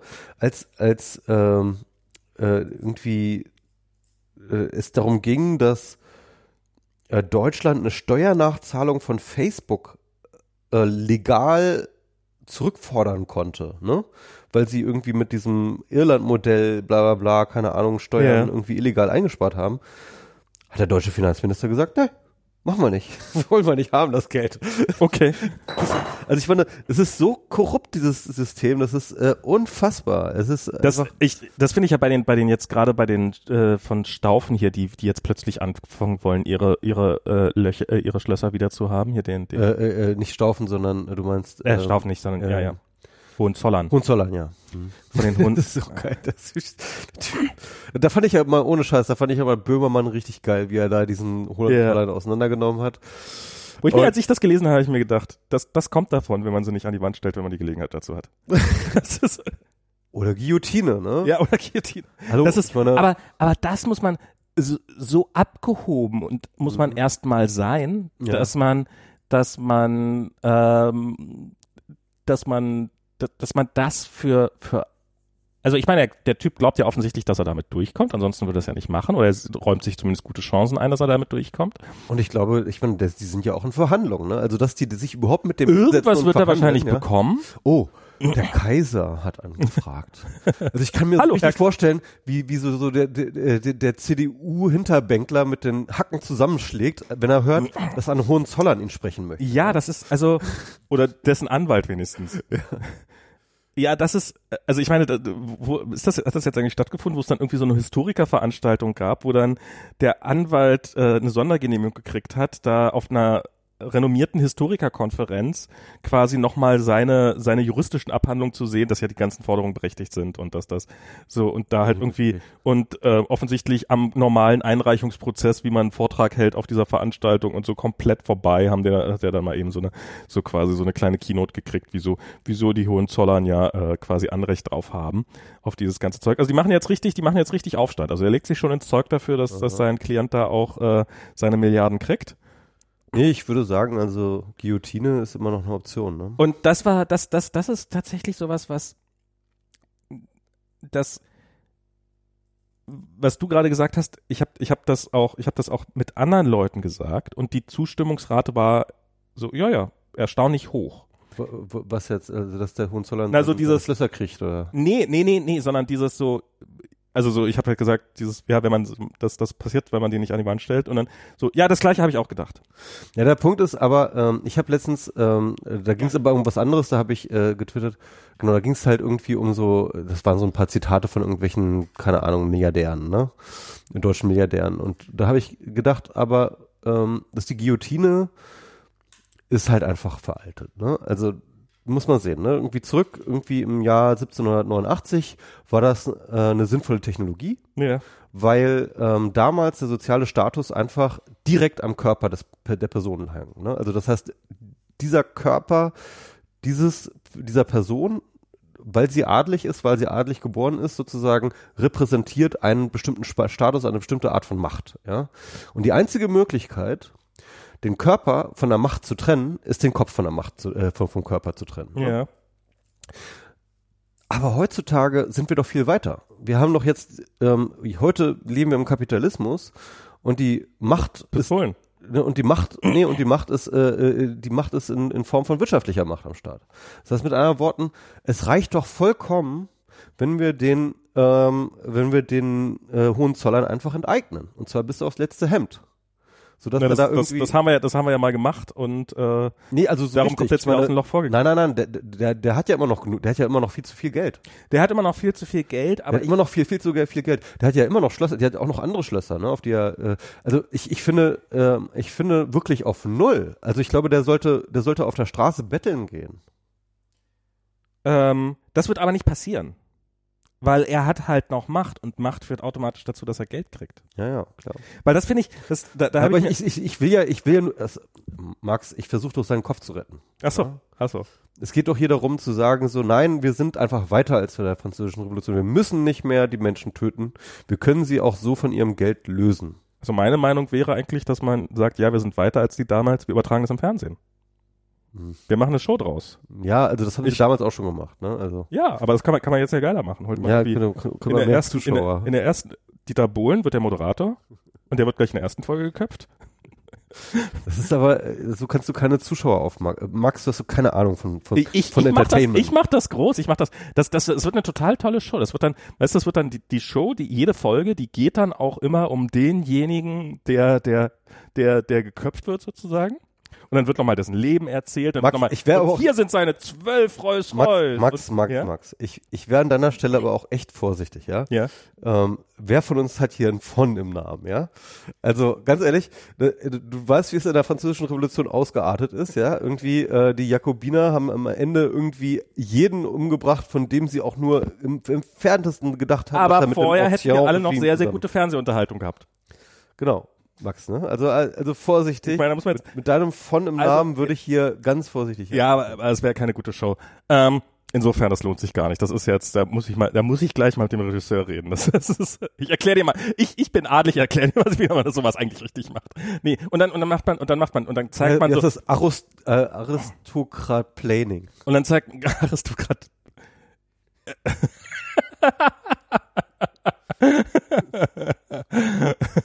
und ich wette, es ist ein Ding. Ich wette, das ist, äh, ich glaube, ich wette, das ist Realität. Und dann, und dann ist sie, ist sie, und dann werden da die ganzen Schlösser gezeigt, die die haben und das tolle Leben und der Swimmingpool, in dem man noch nie drin war und diese ganzen Sachen. Und dann am Ende der Sendung, Alles so, ja, ja, dann ja. ist das, ah, und dann sagt der Moderator irgendwie sowas wie, so, aber nach all diesem tollen Reichtum heißt es trotzdem, und dann springt das Publikum auf und sagt, Kopf ab! und dann sieht man so eine Guillotine, so, so eine 3D-animierte Guillotine, so, BOM! Nein, aber, aber ich, ich habe nichts gegen den Hohenzollern. Der soll einfach irgendwie weiterleben. Ich will nicht, ich will auch gar nicht seinen Kopf. Äh, Also das ist mir ganz ehrlich, da würde ich lieber irgendwie hier Exxon Mobil Chefs und äh, Ja, und, auch. und Rupert Murdoch, Murdoch so. Ne? Also Die- die, die würde ich gerne. Nein, nein, ja, natürlich, die Mächtigen. Also ich meine, jetzt irgendein, irgendein Adel, ich meine, solange, solange, solange die, solange er sich verhält wie ein normaler Mensch, ist ja alles okay. Und okay, Olaf Scholz. Aber äh, es ist jetzt auch und und Nils Heisterhagen. Gut. Aber, aber dann ist auch Schluss. Na gut, ich, mir fallen vielleicht noch ein oder zwei andere ein. Aber äh, ich, Komm, du würdest es gucken. wir sollten die Leute da reinvoten. Ja, natürlich. Ähm, das Guillotine-Camp. Oh, oh, nee, das ist. Äh, nee, hat man, äh, nee, nee, nee, nee, nee, nee. Falsche Richtung. Max, wo führst du mich hin? Ich bin doch so friedfertig. Ah. Ich wollte die Guillotine abschaffen. Ja. Naja, kann man ja auch mal. Aber ich finde das, ich habe neulich irgendwie auch sowas darüber gehört, dass ähm, es gibt ja so, wer, wer sind eigentlich die reichsten Leute der Welt und äh, wer ist die reichste Person der Welt wahrscheinlich? Ähm, Bezos, oder? Wenn man, nee, wenn man das, äh, also nicht nur das Legale, sondern wenn man das Gesamtvermögen berechnet? Putin? Ja, wahrscheinlich. Ja, also wahrscheinlich hat er ungefähr das, die Hälfte des GDPs von Russland, das er jedes Jahr abzweigt. Also bis, bis, solange, also ähm, man, man ist, äh, bei Putin weiß man es nicht genau, wie viel, also wie reich er ist. Er behauptet, er würde 600.000 Dollar besitzen. Ja, das glaube ich auch. Das glaube ich sofort. Da hat mal jemand festgestellt, dass allein die Uhren, die er so im Normalfall trägt, deutlich mehr als 600.000 Dollar kosten. Also das, entweder sind die, sind die nicht seine Ja. oder er lügt. Ja, die, die Leiter, die, die, die kauft der Staat für ihn, das sind so die Präsidentenuhren, die er dann immer Naja, und es ist natürlich auch ausführt. ne? Und das ist halt so, so, und, der, und davor war es, ähm, also die, die andere Person, die ähnlich viel hat wie er, die gibt es jetzt nicht mehr, die nennt, ne, war Gaddafi. Und zwar wird das Vermögen von Putin auf 200 Milliarden Dollar geschätzt. Das ist weit mehr als, als Bezos hat. Und, und diese 600.000, die sind natürlich, da gab es ja diese Geschichte darum, dass Trump unbedingt den Trump Tower Moskau bauen wollte und dass er die, die, die, ähm, die, eine Wohnung da drinnen ganz oben wollte er Putin schenken. Und, und nun ist Trump definitiv das war im, im Wahlkampf war das ja eigentlich, ne? Sozusagen während des Wahlkampfs Genau. Waren die Verhandlungen dazu. genau. Das Neben dem. Wahlkampf ist er, hat er nebenbei verhandelt wegen diesen, Ja, ja. äh, äh, wie er sich korrumpieren lässt. Und, und hat dafür halt auch äh, Putin probiert zu korrumpieren. Und natürlich ist Trump, glaube ich, sofort ein großer, großer Putin-Freund. Aber ich glaube, der, ja verschenkt, der war auch schon vorher, aber ja. hm. ja, ja. Ähm, aber ich glaube, der macht sowas auch, weil er weiß, hey, Putin was zu schenken, habe ich gehört, soll die Wahrscheinlichkeit, dass man es durchkriegt, dramatisch erhöhen. Ansonsten, das ist eine rein, ich glaube, das ist eine, auch eine, eine groß Business-Entscheidung. Und er wird nicht der Einzige im Land sein, der diese Business-Entscheidung trifft. Also davon auszugehen, und das meine ich mit diesem, wenn du Macht hast, dann ist das, dann kannst du gar nicht arm sein. Also das ist, ähm, wenn, wenn, wenn Putin tatsächlich nur 600.000 Dollar hätte, käme morgen irgendein Oligarch an und würde ihm 10 Millionen schenken, einfach nur damit er mal äh, was hat und denk doch mal an mich, wenn du das nächste Mal Ja. irgendwelche Sachen auf. Und Kauf dir was Nettes. und ich glaube, so ist so ähnlich ist das auch bei den Hohenzollern. Selbst wenn der bettelarm wäre und auf der Straße sitze, Ja. würde sich irgendein Anwalt finden, der sich ausrechnet, hm, ich investiere jetzt hier 100.000 in den und wenn das klappt, wenn ich hier so quasi diese Verhandlungen mache, dann dann ist der Multimilliardär Und ich krieg mal einen Anteil. und ich krieg meinen Anteil. Mhm, ja, klar. Und ich glaube, also Ja, klar, das sind, halt- diese Menschen sind dann so Leverage, ne? Genau. Und, und das fand ich auch, ähm, darüber sehr viel nachgedacht habe ich, als ich den Sandmann geguckt habe. Ich gucke ja mal mit meinem Kind abends den Sandmann und danach das Baumhaus und es ist eine Katastrophe und oft ist in der Sandmann-App einfach der Sandmann nicht da und manchmal vergessen sie ihn hochzuladen und sowas, aber was macht man nicht alles für seine Gebühren? Was ich echt eine Unverschämtheit finde. Wenn man irgendwie 16 Euro im Monat zahlt, dann könnte man doch dafür wenigstens verlangen, dass diese Low, man kommt. dass, dass die Low-Resolution-Sachen wenigstens zur richtigen Zeit da einfach online sind. Und Was ist das für eine App? Sandmann-App auf dem Apple TV. Kaufst eine Sandmann-App? Nee, ich habe die nicht gekauft, aber die. Nee, aber ich zahle ich zahle ja Gebühren. Ich zahle ja Rundfunkgebühren. Ach so, okay, ja. Okay. Ich, äh, so, so quasi wie so ein Netflix-Abo, bloß dass man halt nicht rauskommt. Und, Dass ähm, der Service scheiße ist, ja. Hm. und dass der Service halt scheiße ist. Und und und der Sandmann, der ist ja, da sind ja, das ist ja eine alte Ostsendung, da sind auch noch relativ viele Ost ähm, Vorspänner. Und wir waren neulich im, war in Potsdam, waren wir auch mit Kolja im, da war im Filmmuseum war auch eine Sandmann-Ausstellung, wo dann auch mal so die Sachen, die normalerweise so die Vorspänner und so, die nicht mehr im regulären Programm laufen, wo die dann nochmal gezeigt worden sind. Und, und aber auch das, was man schon regulär sieht, sieht man dem öfters mal an, so, naja, ähm, so, das war sozusagen, das ist so, so das Product Placement des Ostens. Also es ist halt nicht von irgendwelchen Firmen gekauft, aber es wird halt so irgendwie der Sandmann fährt mit der U-Bahn in das Neubaugebiet und da sind die Kinder alle ganz fröhlich und sowas und das das das läuft halt im Platte. die Platte Sandmann fährt und- in die Platte. und beim ähm, und bei diesen, die nicht mehr, die ich jedenfalls noch nie gesehen habe, die da im, im äh, da, da war es, da fährt der Sandmann im, Tra im, im hellblauen Trabant tatsächlich vorm Palast der Republik, parkt da direkt davor ein, wo oben die jungen Pioniere mit Trompeten dastehen und ihm ein Liedchen trällern. Er geht in den, in den Palast der Republik rein, der innen tatsächlich, ich habe mich da erinnert, stimmt, der sah genauso aus von innen tatsächlich, gab so eine merkwürdige Blume und da tanzen irgendwelche Kinder, irgendwelche ungarischen Volkstänze und dann fängt der Sandmann an mitzutanzen und dann denkst du ja, ist jetzt irgendwie Coca-Cola oder VW Product Placement jetzt auch nicht wirklich schlimmer. Also es ist halt, jeder, jeder verkauft sein Produkt und wer die Macht hat, kann das, kann das reindrücken. Ja, und wenn dein Produkt deine Macht ist, dann ist die Macht dein Produkt. Genau, und, ähm, und wenn du halt so, so dieses, ähm, so wenn man sich so den Sozialismus anguckt, so das, was ja für viele, gerade, was weiß ich, meine Elterngeneration, die jetzt im Osten groß geworden ist, die sagen, ja, war besser, die waren, die waren wenigstens nicht so furchtbar reich, aber sie waren auch unfassbar mächtig.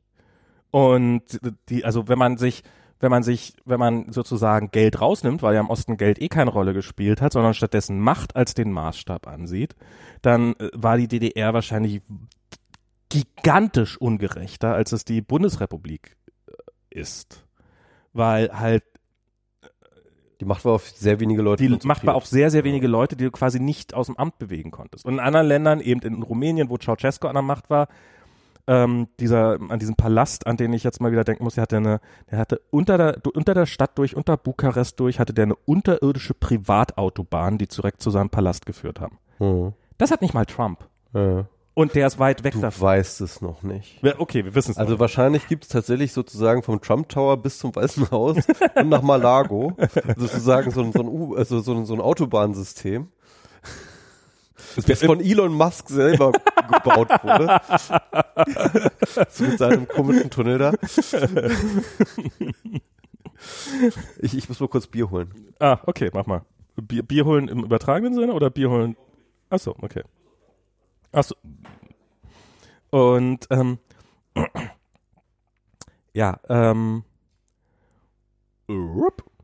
Macht. Ja, und und ähm, Macht, Macht muss schon eine krasse Droge sein. Das, das ist so, weil wenn ich, wenn man sich auch so, so die, ich meine, wenn man sich so die Leute, die Macht haben, mal anguckt, wie die so aussehen, wenn man sich so Mitch McConnell anguckt und sowas. Und ich meine, was für Leiden die Leute auf sich nehmen, um an der Macht zu bleiben. Dagegen scheint Heroin wirklich harmlos zu sein, habe ich so ein bisschen das Gefühl. Und das Einzige, was, glaube ich, Leute davon abhält, regelmäßig an Übermacht zu sterben, ist die Tatsache, dass einfach die natürlichen Machtressourcen natürlich begrenzt sind. Aber das kannst du dir eigentlich auch ziemlich leicht ähm, vergegenwärtigen, wenn du dir einfach mal anschaust, ähm, wie fucking krass die Politiker in ihrem Job klingen. Ne? Ja, ja. Ähm, es gab mal eine schöne Doku, ähm, da ging es genau darum. Ich Ähm, glaube, wir haben die gleiche Doku gesehen. ähm, und zwar, ich glaube, also so, do, äh, das ging um deutsche Politiker. Mhm. Ähm, äh, einer war, ähm, es ging um Gregor Gysi, Mhm. Seehofer Mhm. und noch irgendjemand. Kinkel. Klaus Kinkel, glaube ich. Klaus Kinkel kann sein, ja. Auf jeden Fall drei, drei Spitzenpolitiker, ähm, die alle massive gesundheitliche Probleme hatten, aufgrund ihrer ähm, krassen Arbeitsbelastung, weil sie so viel, äh, so krass dran sind, die aber nicht davon lassen konnten. Also die halt äh, gegen, gegen die ähm, ähm, äh, Ratschlag ihrer Ärzte halt nicht loslassen konnten von der Macht. Und die haben sehr, sehr intensive Gespräche mit diesen Politikern Ja. geführt, wo sie sehr, sehr offen darüber geredet haben. Das fand ich sehr beeindruckend. Das war auch zu einem Zeitpunkt, zu dem sich alle drei auch aus der Politik zurückgezogen Mhm. hatten. Und zwei davon sind wieder rückfällig Ja. geworden. Genau, also Gi, äh, Gysi und Seehofer, gut, Gysi hat sich ein bisschen, hat ein bisschen zurückgeschaltet, Ja. glaub der ist nicht mehr ganz so präsent, wie er es damals war. Stimmt. Aber Seehofer, hallo, ich meine, er ist jetzt irgendwie äh, äh, Heimatminister. Innenminister, ne? Ähm, Also- und, und Kinkel, bei Kinkel erinnere ich mich nämlich damals noch, das hat, das ist mir damals im Gedächtnis geblieben, dass der erzählt hat, äh, sehr betroffen, dass äh, seine Tochter ist, ist ähm, von einem Bus überfahren worden und dabei gestorben, irgendwie mit 18 oder 19 und er halt an ihrem Grab stand und äh, oder bei ihrer Beerdigung und so quasi die Erkenntnis in ihm hochkam, dass er seine eigene Tochter gar nicht kannte, weil er halt die ganze Zeit nur immer Nimm Joe Biden. Joe Biden ist doch das beste Beispiel, ja? äh, ja ja, Ähm, ich meine, warum ist ein Hunter so ein voll durchgeknallter Idiot, der weil er gar keine andere Wahl hatte. Ja, weil, weil, weil der auch keine Kindheit hatte, ja. Ja. Und weil, ich meine, okay, die hatten noch dieses tragi diesen tragischen Unfall in der Familie, aber ich meine, ähm, das ist halt auch kein Wunder, dass die Familie so kaputt ist. so.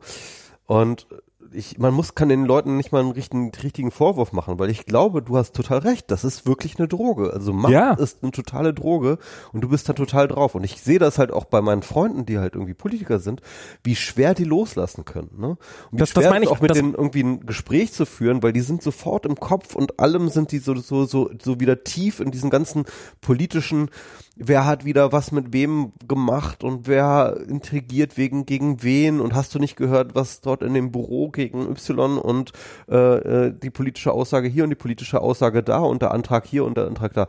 Und also, also total krass.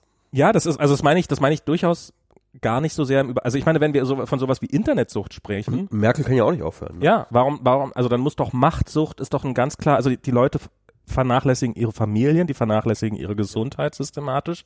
Sie, sie, sie, sie sehen aus wie Zombies oftmals. Sie haben kein Leben. Das ist doch, das ist doch, das sind doch, die, sie haben doch relativ klassische Entzugserscheinungen. Auf jeden Fall, ja. Und das finde ich, ähm, das, also Ja, und das ist natürlich, also gerade so Politik, ne? Das ist ja auch das Interessante.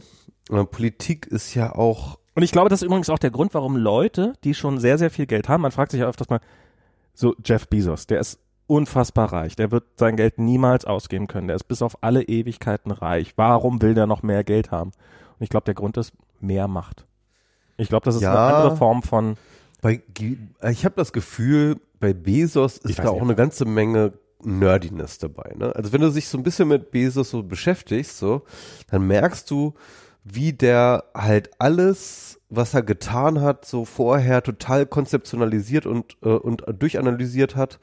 Und ähm, also, also alleine wie er seine Frau kennengelernt hat, ne? Irgendwie wie er sein Dating, er hat ja, er hat ja so, so, so ich will es nicht wissen.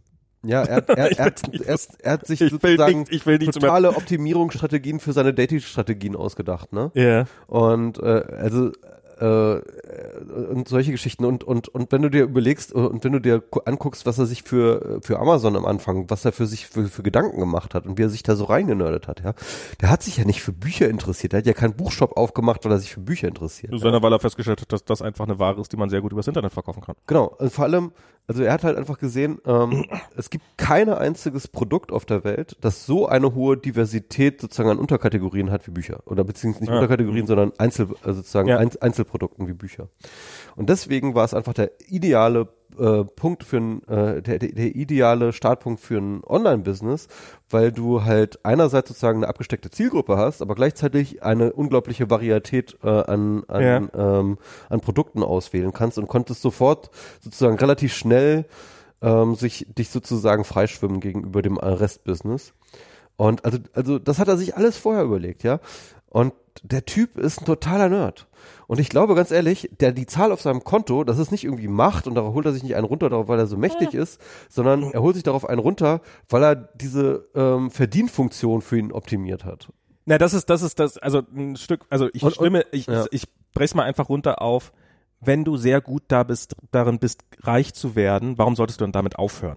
Weil, wenn du Ja. gut darin bist, dann heißt das ja wahrscheinlich auch, dass es dir Spaß macht und warum sollte man dann aufhören, was zu machen, was einem Spaß macht und was einen noch reicher macht und ähm, aber ich glaube, es ist einfach, dass es für sehr sehr viele Leute ist das auch einfach, also ich meine, so dieses wenn ich irgendwie, es gab ja jetzt irgendwie so diese diese Dokumentation über Bill Gates da auf Netflix. Gott, die war so grauenhaft. Ich, ich habe ich hab mir nur den ersten Teil das war angeguckt. so eine, so eine völlig unkritische Lobhudelei. ja, die hat er sich, der hat sich halt, der hat sich halt ein, der hat sich halt ein Denkmal gekauft. Ja, und was, was das krasseste ist, er schafft es nicht mal in dieser Doku, die halt wirklich ein Denkmal für ihn sein soll. Noch nicht mal da schafft er es irgendwie noch ein bisschen sympathisch rüberzukommen.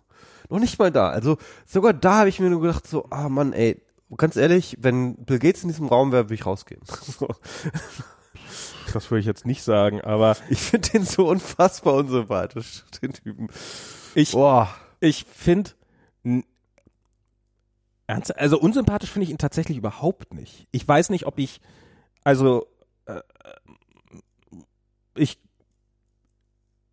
ich kann mir vorstellen, dass man sich mit dem gut unterhalten kann. Ich weiß es nicht, aber ich, ich also ich, ähm, aber, aber ist jetzt, aber der, das ist halt, der Typ hat alles, der braucht nichts mehr im Leben, aber er will halt, aber offensichtlich, ähm, konnte er nicht damit da klarkommen, dass er sozusagen nur der Microsoft-Fuzzi ist und darum probiert er jetzt noch die Welt äh, von, es ist ja auch, ist ja auch, ist ja auch ein gutes Ziel da irgendwie äh, mit seinem Geld dann, aber aber es ist aber es ist Macht, es ist er er er, er Ja klar, da geht's um Macht, natürlich geht's um Macht.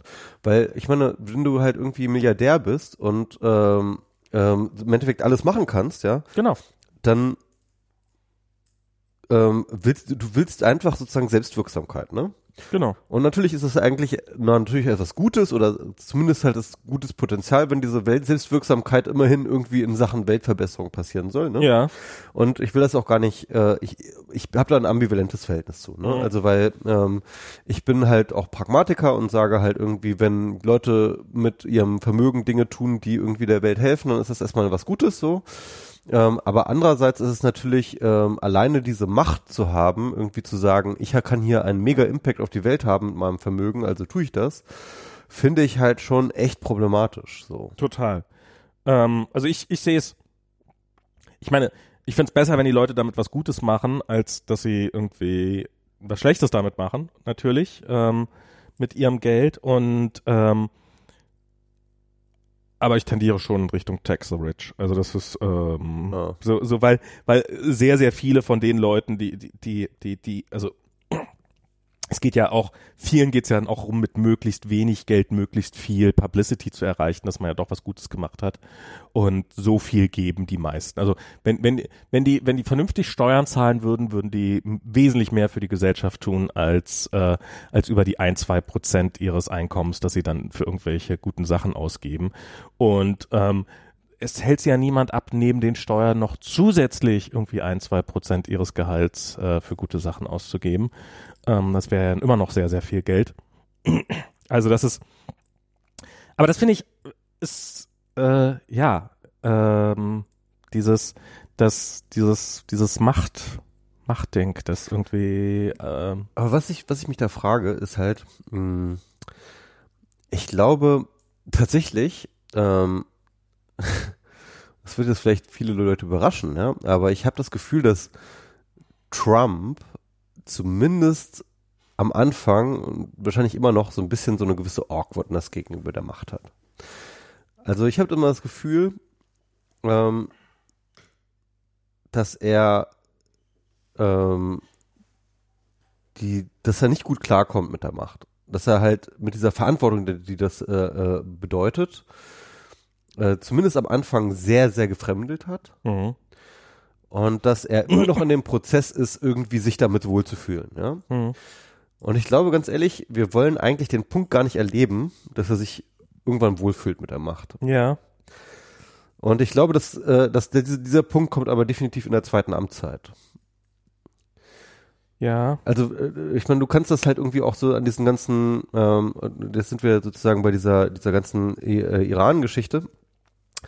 Ähm, wenn du dir zum Beispiel diese ganze Geschichte mit Syrien anschaust, was da alles passiert ist, ne, irgendwie, ähm, man hatte immer das Gefühl bei Trump so, ähm, er macht immer gerne eine auf dicke Hose und auf Twitter und irgendwie äh, Kim Jong-un, ey, komm, ey, bring it on und so weiter und so fort.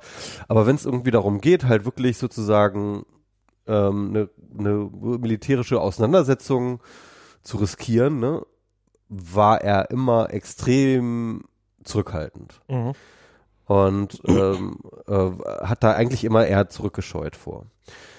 Ähm, was ja eine gute Sache ist eigentlich. Ähm, und äh, das war jetzt eigentlich mit dem Soleimani, war Mhm. das ja eigentlich das erste Mal, dass Trump wirklich äh, äh, so, sag ich mal, einen proaktiven, harten Schlag ausgeteilt hat. Das fand ich, das fand ich echt krass, weil, Dann fängt auch noch das neue Jahr so an, ne? Irgendwie so. na, es ist vor allen Dingen, d- das ist, ich, also ich finde das nicht gut und ich mag Trump nicht, aber das muss man ihm lassen, dass, da hat er, also hat er auch viel Glück gehabt, aber so wie es bisher aussieht, hat er da echt, also ich meine, das war vorher, das fing mit diesem Angriff der Irakis auf die amerikanische Botschaft an. Ja, davor ging ja noch vorher los. Ja. Mit den Scharmützeln irgendwie und den, den, Genau. den abgeschossenen Tankern und der Drohne und Und da hat dann halt, aber das war jetzt der Moment, wo dann die Presse gesagt hat, das ist Trumps Benghazi. Mhm. Ja, aber das war ja Quatsch, ne? Also es war ja nicht vergleichbar mit Benghazi, aber ja. Ja, aber das ist halt und und ja, und jetzt macht er nichts und jetzt lässt er sich das gefallen, das war so ein bisschen so. Und und dann macht er diesen einen wahnsinnigen aber muss man ja auch sagen, ähm, also er hat gezielt eine Person ausgeschaltet. Wahrscheinlich sind auch seine Bodyguards und hunderte andere Leute mit gestorben und irgendwelche Kinder, die auf der Straße waren. Aber ähm, also er hat nicht irgendwie einen Krieg vom Zaun, sondern hat genau diese eine Person, wo er auch noch kolportiert worden ist, dass das die Option war, die ihm das Militär angeblich nur vorgesetzt hat, so damit die anderen Versionen nicht so wahnsinnig erscheinen. Also er hat dann sozusagen die wahnsinnige von diesen Optionen genommen und und die Welt hält den Atem an. Wie wird der Iran reagieren? Und ja, da kann sicherlich noch was kommen und da wird vielleicht noch mal irgendwo ein Flugzeug abstürzen und sowas. Aber erstmal haben sie sich ja offensichtlich extrem zurückgehalten von der ganzen Reaktion. Mega, oder? Also ganz ehrlich, also ähm, auf so im, im Endeffekt sozusagen die Assassination auf deine Nummer zwei im Staat, ja, irgendwie zu reagieren, indem du ähm, Militärbasen beschießt und zwar so, dass, dass niemand bei umkommt. Dass du wirklich darauf achtest, dass auch gar kein und die Leute auch noch vorher warnst und so weiter und so fort, ja. Also im Endeffekt nur so ein bisschen Asphalt zu beschießen. Ja. ja? Ähm, äh, also das ist ja fast eine Unterwürfigkeitsgeste, ja. ja also das, das ist ja, das ist ja fast schon irgendwie, ja. Also die haben, die haben scheint zumindest nichts als Bluff, als ein Bluff an der Hand. Ja, und, und dann auch noch zu betonen, ne? So, ähm, damit hätten wir das jetzt gerecht. Und das ist ja. auch alles, was wir machen werden. Damit das klar ist. So, ja. Puh, wir, jetzt haben wir es euch jetzt haben gezeigt. wir es euch aber mal gezeigt. Aber das war es jetzt auch, wie wir es euch gezeigt haben. Denn das haben wir jetzt auch ganz schlimm euch gezeigt. Nämlich. Und dann schießen sie noch dieses Flugzeug ab. Gut, das war ein Versehen, da bin ich mir 100% Ja, ja, sicher, ne? natürlich ne? war das ja, ein Versehen. Aber jetzt ist das Ganze halt in sich zusammengefallen. Ja, ja. Jetzt ist, jetzt ist, jetzt, jetzt kriegen sie, jetzt kriegen sie, also ich meine, wenn, wenn, wenn, wenn das wegen dieser, wenn das wegen dieser Trump-Aktion jetzt tatsächlich noch zu einem Regime-Change in, in, im Iran kommen würde. Dann hat Trump die Wahl schon komplett gewonnen dann, dann kriegt er vielleicht wirklich noch einen Friedensnobelpreis.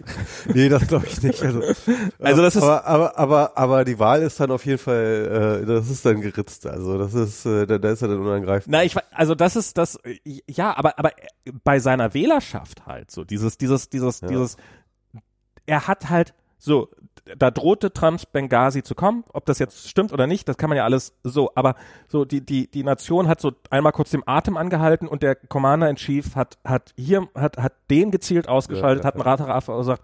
Keine toten Amerikaner, nicht einer. Ähm, keine keine keine überflüssigen Ausgaben. Ja. Das ist das ist ähm, ich also das da und ich versuche ja auch immer solche, solche äh, Geschichten auch immer so ein bisschen aus der Sicht dieser ganzen Trump-Supporter zu sehen, ne? Ja. Und äh, aus dieser Sicht, ja, da kommt dann halt irgendwie der Trump als so der Inspector Callahan, ne, von irgendwie äh, Dirty Harry, ja, der halt einfach irgendwie so, so, so der Bad Cop, der halt irgendwie sich an keine Regeln hält und, genau. ähm, ne, und der macht dann einfach den Schlag, bam, ja, irgendwie auf den Verbrecher und gerade weil dieser Bad Cop halt auch dem Verbrecher eigentlich ähnlich ist, das ist eigentlich der gleiche Typ ja. Mensch, ja, genau deswegen ist er so effektiv. Das ist so, so das Narrativ, glaube ich, so von, von den Trump-Supportern. So, da kommt jetzt hier einfach mal hier der Callahan und der räumt jetzt hier einfach mal die City auf, so.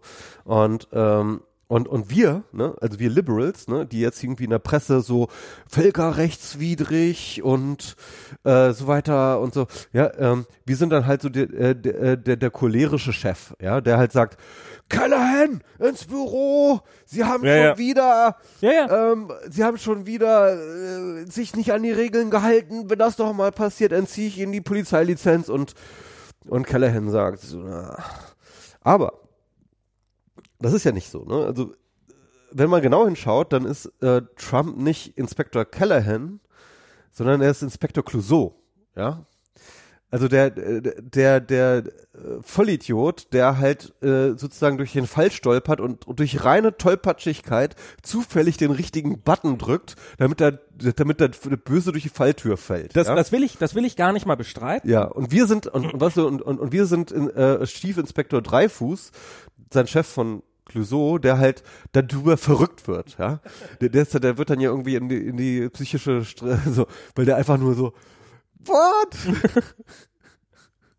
Also das ist, das, ja, das, das, das, das will ich nicht mal bestreiten, aber das ist einfach, muss man einfach mal sagen, also das war, das war, ähm, also als Trump-Supporter muss das ein Genuss gewesen sein, sich das mitzukriegen, wie es halt so, wie, wie, wie, wie, weil, weil er halt seiner Basis alles geliefert hat.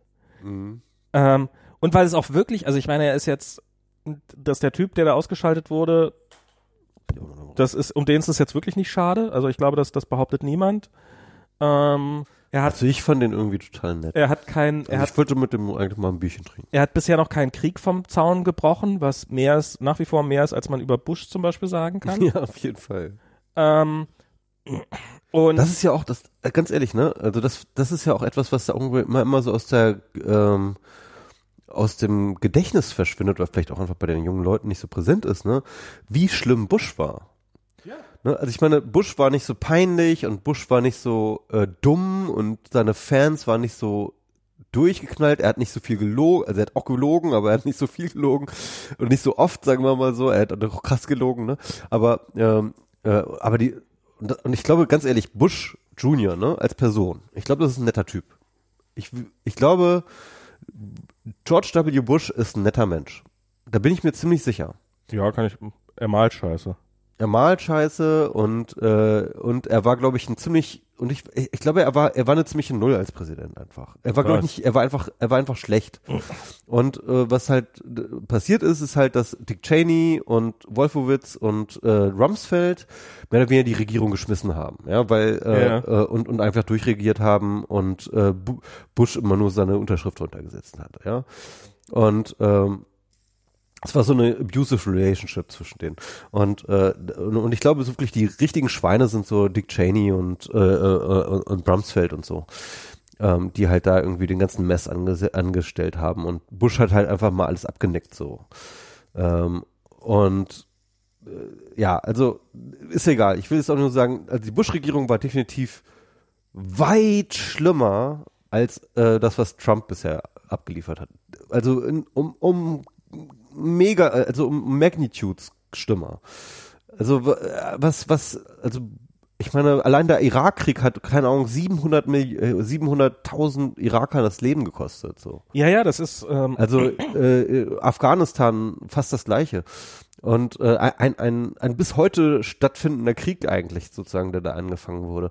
Und, äh, und das Ganze eigentlich für Bullshit. Und die haben irgendwelche Beweise gefaked für die UN und also, also ein, ein riesen Desaster war dieser Bush.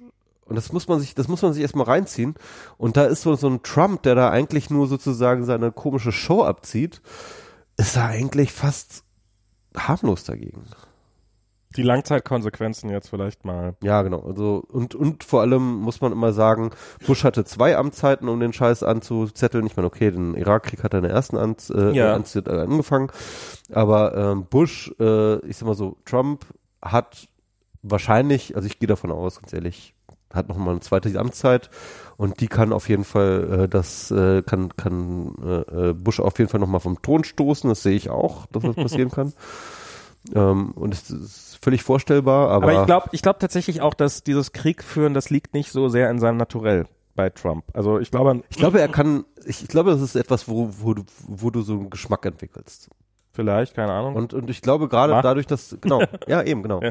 Also und gerade jetzt, wenn er irgendwie Erfolg hat, jetzt hier irgendwie in Iran und dann jetzt tatsächlich einen Regime-Change hinkriegt, dann denkt er sich so, oh, ich bin doch ein geiler Typ, ey, kann ich doch gleich nochmal machen. Bombardiere ich nochmal Genau, Nordkorea. hier, mach, mach ich mal mit Nordkorea, kann ich gleich das gleich, gleiche machen. Ja, ja, ja. Hm. Äh, ja, klar, richtig auszuschließen ist das nicht. Aber ja, ja, das finde ich. Ich habe eben vorhin, bevor du kamst, ich habe, äh, du hast neulich über ContraPoints hast du äh, äh, getwittert, dass du der, also ContraPoints ist dieser YouTube-Account von dieser, Hatten wir schon mal in genau, haben wir schon mal erwähnt, von dieser ähm, transsexuell, trans, da, da, darum ja. darum ging's äh, um diese, also trans, also so um die und über o o Opulenz, ein, ein Essay, ein Video-Essay, was 40 Minuten gedauert hat oder irgendwie sowas.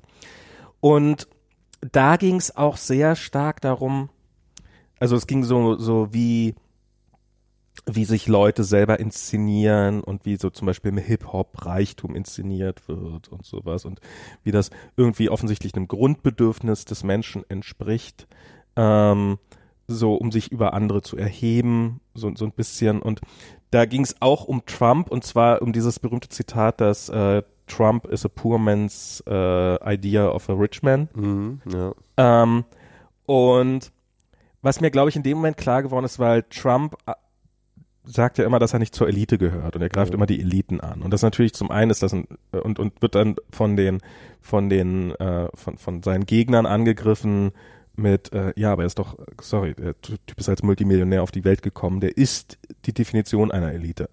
Und womit, womit sie definitiv recht haben, und natürlich ist das, aber Trump verhält sich in bestimmten Bereichen nicht wie die Elite. Ja. Und ähm, das ist was, was zum Beispiel habe ich neulich, neulich hat Trump ja irgendwie in einer Rede hat er über äh, unter anderem, also dass, dass jetzt ja die ganzen Wasser, also Wassersparsamkeitsregulationen abgeschafft werden, warum, wie, warum er sich auch immer da so reingesteigert hat, aber seine Leute scheint es offen und hat dann über, hat dann angefangen über Wäsche, über Dishwasher, äh, über über über ähm, Geschirrspüler zu, äh, zu wo, wo ich Als ob er jemals einen von der, aus der Trump Nähe hat in seinem Leben hätte. noch nie einen, Wäsch- einen Geschirrspüler gesehen. Ähm, und außer, äh, egal.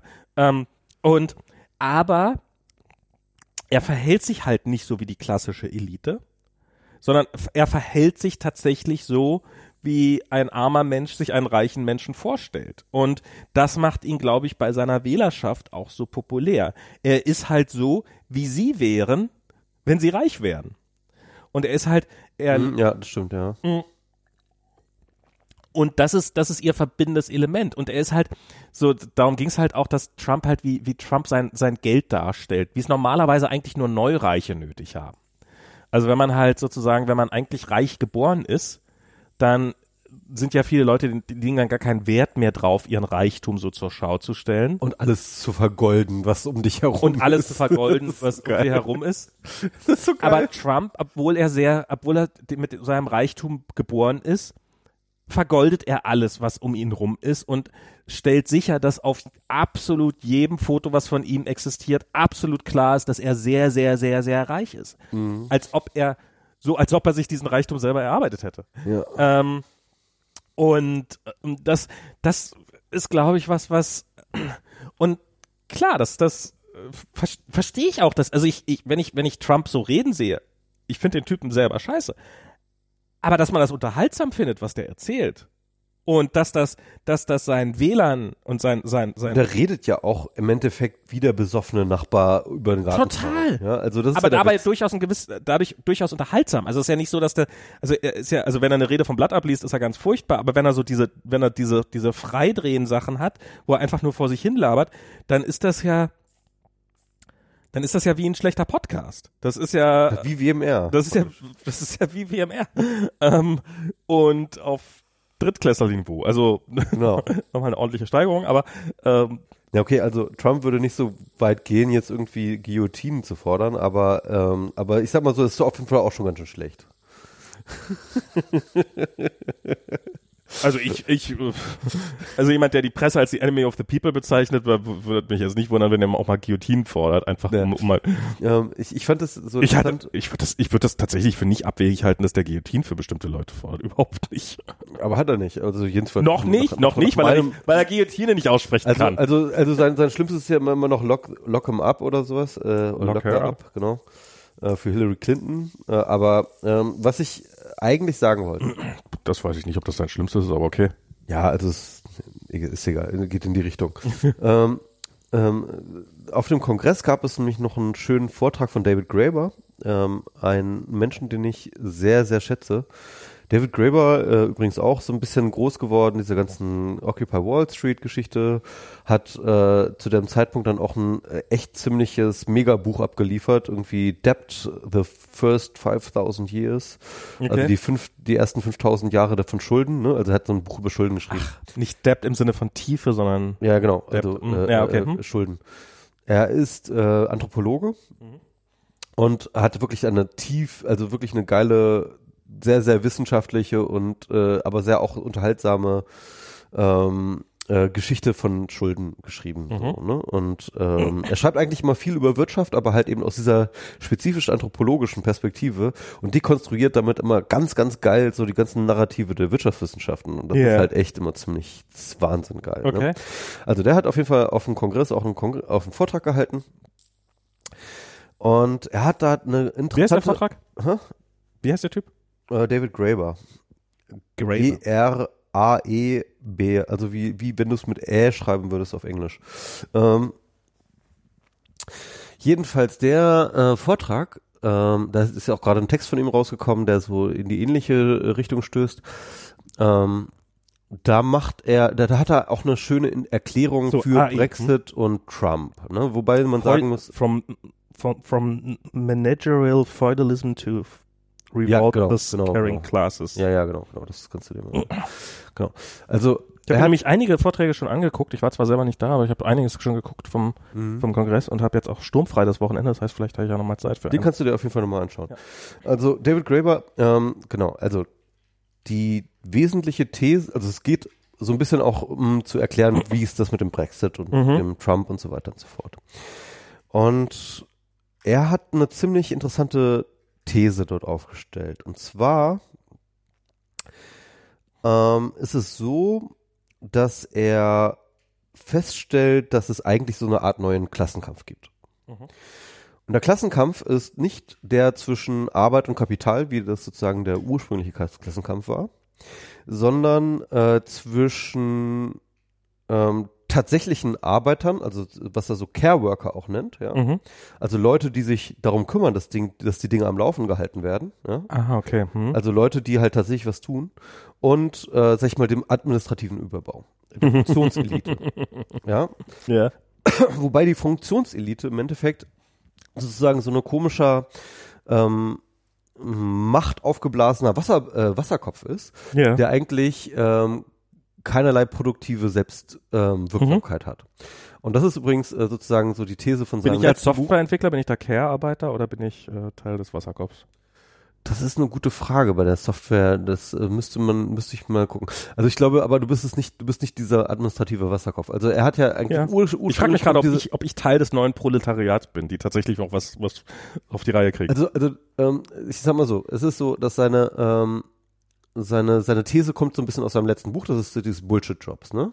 Bullshit Jobs, da Ja. hat er ähm, mehr oder weniger die These aufgestellt, dass halt beziehungsweise auch ähm, ganz gut belegt, dass halt eine ganze Menge Leute in dem heutigen Kapitalismus ihre eigene ähm, Profession als komplett sinnlos er- erachten. Ne? Also ganz viele Leute haben in ihrem Job das Gefühl, würde es mich nicht existieren, würde es keinen Unterschied machen. mhm. Ja. Und zwar nicht nur irgendwie was gesellschaftlichen Impact angeht, sondern auch wirtschaftlichen Impact. Ja. Ja. also, sondern äh, die schreiben, äh, die, die sitzen da irgendwie wochenlang an irgendwelchen Papern, die keiner liest, ja. Die äh, bauen da irgendwelche, äh, äh, die, die überprüfen irgendwelche Sachen, schreiben Berichte, die irgendwo in der Schublade verschwinden. Also ganz, ganz viele Leute haben dieses Gefühl und ähm, er identifiziert da sozusagen so eine neue Klasse von ähm, eigentlich sozusagen Leuten, die nur angestellt sind, um irgendwelche Sachen zu administrieren, für die, die eigentlich gar keine Administration brauchen. Und äh, vor allem in diesem ganzen neoliberalen ähm, äh, Management, das so in der ähm, ja, Ende der, ja, ist sozusagen zu den Thatcher-Jahren und, und Tony Blair-Geschichten, Sachen irgendwie so in, etabliert worden sind, ähm, da wäre halt sozusagen dieser Wasserkopf entstanden. Okay. Und jetzt ist es so, dass sozusagen ähm, auf der anderen Seite eben diese anderen, diese Care-Worker sind und diese beiden interagieren aber ständig, ne? Weil irgendwie die einen wollen ihre Arbeit machen, und die Mhm. anderen ähm, äh, stellen einem, äh, stellen denen dann irgendwie 100 Hürden hin, mit Mhm. irgendwelchen Formularen und irgendwelchen Sachen, die sie machen müssen und so weiter und so fort, ja. Kenn ich zu gut. Genau. Und das heißt mit anderen Worten, ja, ähm, da baut sich so ein Resentment auf von den Leuten, die halt wirklich was leisten, gegenüber diesen ganzen Funktionseliten. Ja. Ähm, das sind die Leute, die einen immer irgendwie, die immer besser wissen, die immer alles besser wissen, die immer irgendwie die einem reinreden, die einen aber eigentlich davon abhalten, wirklich produktiv zu sein. Mhm. Ja? Also da geht das so ein Hass, ja. Und wer repräsentiert diese Funktionseliten besser als solche Leute wie New Labour, Hillary Clinton oder so weiter und so weiter Mhm. und so fort, ja. Das, das ist ja genau, das ist ja genau diese Klasse. Das ist diese Professional Class, ja. Das ist die, gegen die du halt so ein Resentment entwickelst, ja. Und solche Leute wie Trump oder diese Brexit-Leute, ja, die treten ja auf mit irgendwie, ähm, ey Leute, Regeln sind uns scheißegal. Wir gehen jetzt über alle Regeln hinweg und Regeln und wir kotzen auf Regeln und wir ficken Regeln und hier, ey, und Experten gehen wir weg mit Experten, so, ne, irgendwie Michael Gove im, im, Fernsehen so, ähm, äh, hier äh, Zahlen, Klimawandel, irgendwie, was weiß ich so, ja. Also das heißt, sozusagen, es wird einfach rundheraus abgelehnt, irgendwie Expertentum, Funktionselitentum und so weiter und so fort. Mhm. Und das, Zumindest solange es einem Weg steht. genau, und das ist genau natürlich das Ring the Bell sozusagen bei diesen ganzen Careworkern, die halt einfach das Gefühl haben, ja, krass, hier durchbricht einer mal dieses komische Funktionselitensystem. Ja, auch nicht ganz, also nicht zu Unrecht, muss man ja auch Ja, sagen. Also in gewisser ja, Hinsicht ist das auch zu Recht, ja. ähm, das ist ja, ich meine, das, das hat äh, Bernie Sanders hat das jetzt gerade wieder gesagt. Das ist halt die, die, die, die, das amerikanische Volk ist sowohl von den Demo also von, von den Parteien, also von der Regierung und sowohl von der demokratischen als auch von der republikanischen enttäuscht worden. Und das ist, und jetzt werden sie von Trump enttäuscht oder nicht enttäuscht, also die, die, die, also ich glaube nicht, dass er mehr äh, auf die Reihe kriegen wird, aber, äh, oder auch überhaupt nur vorhat, mehr auf die Reihe zu kriegen. Ähm, aber äh, das ist, ähm, ja, das ist, ist quasi so ein Aufbäumen. Das, das, das, das stimmt, das hat was davon. Und jetzt, jetzt, äh, jetzt hält man sich halt an die falschen Götter. Also das ist halt, ähm, ich meine, da, da um ums, ums der Elite auszuwischen, jetzt sowas wie Trump zu wählen, auf der, ja, auf der einen Seite funktioniert's, aber auf der anderen Seite ist es auch ein ziemlicher Schuss in den eigenen Fuß. Ähm, aber bisher scheinen sie glücklich zu sein mit ihrer Wahl. Ähm, oder weitgehend. Das ist, ähm, Ja, ich meine, ich meine, Trump ist natürlich, so von der Politik her ist es natürlich grauenhaft. Also ich meine jetzt, okay, er hat jetzt keine mega krassen Kriege vom Zaum gebrochen bisher. Ja. Toi, toi, toi. Klopf auf Holz, aber ähm, ich meine, diese Steuerreform, gut, die ist nicht von ihm ausgedacht, ne? Die ist irgendwie aus dem Republik, die kommt von den Republikanern. Aber er hat sie durchgedrückt. äh, er hat sie halt, äh, das war natürlich sein Kompromiss, den er dann auch, äh, also, aber das ist ja, das ist wirklich katastrophal. Also ich meine, äh, gab diese, diese, ging noch irgendwie diese Kurve durch äh, ähm, auf Twitter rum, irgendwie mit den, ähm, wie viel die einzelnen Einkommensschichten an Steuern zahlen und wie dann halt wirklich sozusagen die obersten, äh, die obersten Prozent, wo dann halt irgendwie so die Kurve nach unten geht Ja, ja. die noch und, und, die, und die noch nie so viel so wenig gezahlt haben wie ever, ja. Und und und wo man so merkt so okay, hier ist eine massive Umverteilung von äh, von von unten nach oben. Das ist, das, das glaubt ja mal keiner. Ich habe ich hab irgendwann mal vor Jahren, habe ich mal mit einem Trump-Supporter per Twitter diskutiert und probiert, ihn zu überzeugen. Hat nicht funktioniert. Ähm, da habe ich gesagt, ja, die Steuern dürfen nicht so hoch sein. In den 60ern waren sie noch niedriger. In den 60ern war der Spitzensteuersatz in den USA bei 90 Prozent. Ja. Lüge! Hier, Steuerunterlagen von den, aus den 60er Jahren. Lüge! Das, war, das, das, das ging nicht in dessen Kopf rein. Das ja. war, ähm, ja, das ist, ähm, das, das, ja, das, Das ist auch so abgefahren, ne? Ich habe manchmal das Gefühl, dass die Amerikaner ähm, die sozialdemokratischen Wurzeln ihres Wohlstands irgendwann komplett verdrängt haben. Ne? Also wenn du dir das überlegst, also ähm, das gesamte Wirtschaftswachstum, die ganze Wohlstand eigentlich, auf dem diese Nation beruht, ja, die wurde in der Zeit äh, zwischen ähm, 1930 und 1960 oder und, und, und 1970 sozusagen, ja. Da hattest du diese mega krassen Wachstumsraten Ja. von 15 bis 20 Prozent irgendwie äh, äh, äh, der, der, der US-Wirtschaft, ja. Und das war alles New Deal. Das war alles New Deal. Und New Deal war im Endeffekt nichts anderes als Sozialdemokratie, ja. Ich habe, naja, ich habe irgendwann mal die Theorie gehört, ähm, dass das im Wesentlichen daran liegt, dass, dass die USA so gut dastanden, dass der Rest der Welt in Schutt und Asche lag und ähm, während Europa halt damit beschäftigt war, sich wieder aufzubauen, konnten die Amerikaner gutes Geld verdienen. Ja, Ähm, einerseits, aber ich, ich nein, ich, ich glaube, aber, aber natürlich ist da natürlich ist da eine Menge dran. Die Amerika die, die amerikanische äh, die, die Amer äh, Amerika war mal war schon die USA waren schon mal sehr viel gerechter und sehr viel sie, haben haben ihre Bevölkerung ich meine, was haben die da alles gemacht? Was haben die da alles für mega krasses Geld einfach in die Gesellschaft gepumpt, in, in, in, in, in Projekte, in Infrastrukturprojekte? Du musst dir über, allein überlegen, so, wo kommt denn diese ganze technologische Vorherrschaft her, ja? Wie wurde Ja, ja. das Internet ge gebaut? Äh, wer Nee, hat das- das finanziert? Das, nee, nee, ja? das haben, das haben sie definitiv getan. Also, dass das, dass das Ähm, passiert ist. Ich meine, so sowas, sowas wie, wie das Raumfahrtprogramm, ja? Es war ein Hoover, mega, Hoover Dam, das wäre heute, Dam. das wäre und mega krasse staatliche Investition. Ja, ja. Da kommt, da, da kommt die amerikanische Größe her, aus, aus staatlichen, aus mega krassen staatlichen Investitionen. Ja. Und, und ich habe das Gefühl, dass sie das alles komplett vergessen haben manchmal so. Ne, es, wenn du, sie würden es sogar leugnen, viele von ihnen, also die Konservativen würden es leugnen, wenn du es ihnen sagst. Ja, ja, klar. Das ist, ja, also, das finde ich, das, das ist ja auch, das Ja, finde ich, FDA war ja auch äh, Demokrat. Ne? ja, aber es ist ja auch durchaus, das, das waren ja auch, ähm, und das ist, ich glaube, das ist hier, ist das, ist das inzwischen, ich habe neulich darüber gehört, wie, wie Norwegen gerade irgendwie eine neue, ähm, äh, ein neues Stra also eine neue Straße so quasi unten an der Küste lang baut. Und die haben ja nun ähm, eine sehr herausfordernde äh, Geografie. Ähm, und da, da werden halt die krassesten Tunnel, die jemals existiert haben in der Menschheitsgeschichte und die krassesten Brücken, die jemals existiert haben, werden da gerade gebaut, um irgendwie eine relativ lächerliche Distanz von 150 Kilometern oder sowas zu überbrücken. Aber es ist halt wegen der ganzen Fjorde und sowas. Und die haben halt das Geld, ne? Die nehmen da irgendwie. Also, naja, also aber, aber wie Norwegen habe ich auch echt gefressen. So, weißt du, so komplette Land ist mittlerweile eigentlich komplett CO2-neutral, ja. Aber pumpen nur, das, weil sie das aber, Öl verkaufen Genau, aber, aber pumpen das Öl ab und verkaufen es in die Welt. Ja. So, ich denke mir so, ey Leute, ähm, so kommen wir auch nicht nämlich.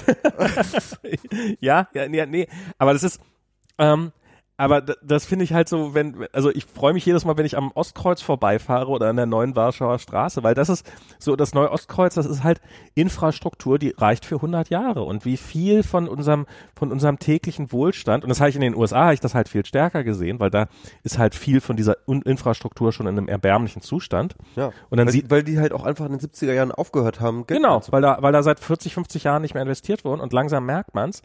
Und, aber das ist halt die ersten 30 Jahre geht das gut. Die ersten 30 Jahre sparst du einfach viel Geld ein und, und kannst halt noch von der Substanz leben. Und das finde ich, das finde ich immer wieder spannend, wie so, ich, ich beschäftige mich jetzt gerade massiv mit diesem ganzen, äh, mit diesem Boeing 737-Skandal. Ähm, so, wo die Leute, also so nochmal als Kurzzusammenfassung, da sind, äh, es gibt diese neue Boeing 737 MAX und die ist halt, äh, davon sind zwei Maschinen sind davon abgestürzt und ähm, innerhalb relativ kurzer Zeit und dann, dann ja, Softwareproblem, haha, die Programmierer haben wieder Plus und Minus verwechselt und ähm, und dann stellt sich und und ähm, dann stellt sich irgendwann raus, nee, war, war eigentlich gar kein Softwareproblem. Und jetzt ist natürlich, jetzt muss man auch Ja, ist ja mittelbar halt so, ne? Also es, Nee, es ist, es war, es war nicht im Einsatz ein Softwareproblem. Es hat, äh, also es ist jetzt nicht so, dass da irgendwie, also es ist jetzt nicht, dass irgendein, irgendein Programmierer sich an, an die es ist halt ein Aerodynamikproblem, das sie aber versucht haben, in der Software zu lösen. Ja, also was sie was sie gemacht haben, ist halt die die 737 ist ein relativ äh, die die ist halt nicht so effizient, wie sie sein sollte und darum braucht sie größere Turbinen und größere Turbinen hätten nicht unter das Flugzeug drunter gepasst. Da hätten sie halt die, das komplett neue Flugzeug bauen müssen. Was sie um Himmels Willen verhindern wollten, und das ist halt das Problem. Das, ihr Problem ist, sie wollten verhindern, dass die Piloten neu geschult werden müssen. Weil Piloten neu schulen ist teuer.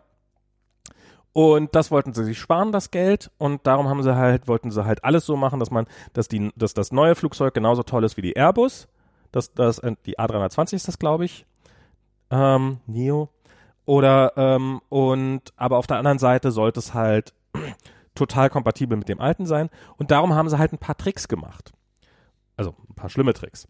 Und und ähm, ja, und sie mussten halt, die Turbinen passen nicht drunter, weil das Flugzeug ist relativ flach, weil früher hat man die Flugzeuge mit kürzeren, weil auch spannend, warum eigentlich? Weil es früher relativ verbreitet war, dass du Flughäfen hattest, wo es noch keine mechanischen Hebebühnen gab, so dass du das, die Sachen halt irgendwie quasi manuell reinpacken musstest und dann wolltest du halt flache Flugzeuge haben, wo du es nicht ganz so hoch hochheben musstest. Und darum äh, sind, sind die flacher gewesen und darum müssten jetzt die, haben sie, haben sie einen Trick gemacht, sie haben die Turbinen also quasi eigentlich gar nicht unter den Flügel gehängt, sondern vor den Flügel, was aber zu anderen äh, Flugeigenschaften führt und da hätte man jetzt den Piloten erklären können, aber dann hätte man wieder neu schulen können. Also haben sie ein System gemacht, was halt, was sie glaubten, was dafür sorgt, was diese, dass, dass die, dass, dass die, dass das Flugzeug dann immer in die richtige Richtung steuert. Also was Also, also, also eine Software, die das ausgleicht im Endeffekt. Ein Steuersystem. Den Unterschied, die, Ja, den, den ein Stück- Unterschied aus, ausgleicht. Ähm, ja, ähm, also die den, die den Unterschied ausgleichen soll. Und normalerweise legst du halt in so einem Flugzeug alles redundant aus. Mhm. Ähm, also du hättest zwei von diesen Systemen steuern müssen und wenn die äh, einbauen müssen und wenn die sich nicht einig wären, hätte irgendwo eine Lampe angehen müssen. Aber für die Lampe hätte man wieder die Piloten schulen müssen, weil dann hätte man die Piloten sagen, hey, wenn die Lampe angeht, müsst ihr das und das machen. Also hat man zwar dieses System redundant eingebaut, Mhm. aber das eine wird einfach nicht genutzt. Mhm. Und dann braucht man auch keine Lampe. okay. Und wenn dieses eine System dann kaputt ist, und das ist kein Softwareproblem mehr. Nee, das klar, das ist dann nicht das das Also das Problem ist- liegt dann nicht an der Software, aber die Software war definitiv involviert. Ja, es war Software dran beteiligt, wie an allem Software beteiligt ist. Das kannst Ja, du genauso okay, gut ja. sagen, ist ein Mechanikproblem, ist- weil irgendwie ist war recht. Mechanik beteiligt. Ist recht, ja. Das ist, das ist wirklich, das ist durch die Instanzen, also das sind, das sind, das sind Managemententscheidungen ganz weit oben gewesen. Es ist, äh, hey, das wird Probleme verursachen. Ja, ist nicht dein Problem, mach's trotzdem so. Und dann haben die das halt so gemacht und, und dann so quasi die Geschichte von Boeing, wie das, wie das dazu kommen konnte, weil Boeing war quasi mal das Aushängeschild amerikanischer, so Engineering driven und sehr erfolgreich und sowas und die haben dann irgendwann mal Lockheed Martin übernommen. Ähm, Lockheed Martin oder äh, nee, Quatsch, Mac McDouglas. Mhm. McDouglas, äh, also dieses Ich glaube, Lockheed Martin existiert noch. Lockheed Martin existiert ja. noch, genau. Ähm, und die waren kurz vor der Pleite und dann hat Boeing die übernommen. Und aber irgendwie war das damals so, dass diese äh, ähm, McDouglas, die waren halt so sehr stark schon so auf Management und sowas und äh, hier Controlling und Kohle rausholen und sowas. Und die haben es geschafft, den Deal zu drehen, dass viele damals sagten, das ist ähm, äh, McDoug McDouglas hat Boeing mit Boeings Geld gekauft. Also, so, dass- dass die- die- dass also, die die das Firma- Management hat sozusagen. Das Management hat das dann quasi übernommen und das war dann auch das erste Mal in der Geschichte von Boeing, dass da nicht die, Engin die Engineers quasi die Firma geleitet haben, also Mhm. ein ehemaliger Ingenieur, sondern jemand, der aus dieser Business-Ecke kam und sowas. Und von da ab ging es wohl mit der Qualität über die nächsten. Ich sag dir, jede, jedes, jede Firma ist dann dem, dem Tode nahe, wenn, äh, äh, wenn die Business Casper de, de, äh, das übernehmen.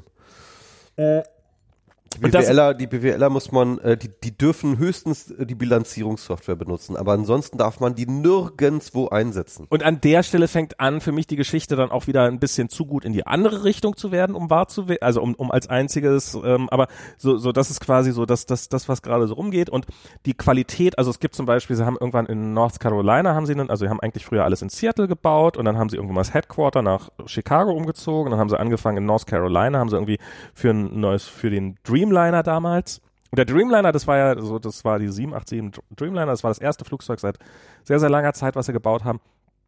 Und da war auch schon einiges im Argen. Also das war, weil die Batterie im Flug im Brand aufgegangen ist, sind die auch schon gegroundet gewesen und sowas. Also es war, war jetzt nicht so, also da hätte man eigentlich schon mal mitkriegen können, oh, Moment mal, wir haben ein Problem. Wir sollten, wir sollten uns vielleicht mal umstellen. Und es war in North Carolina, das war wohl auch diese Fabrik, die ist da aus dem Boden gestampft worden, um die ganzen Dreamliner bauen zu können.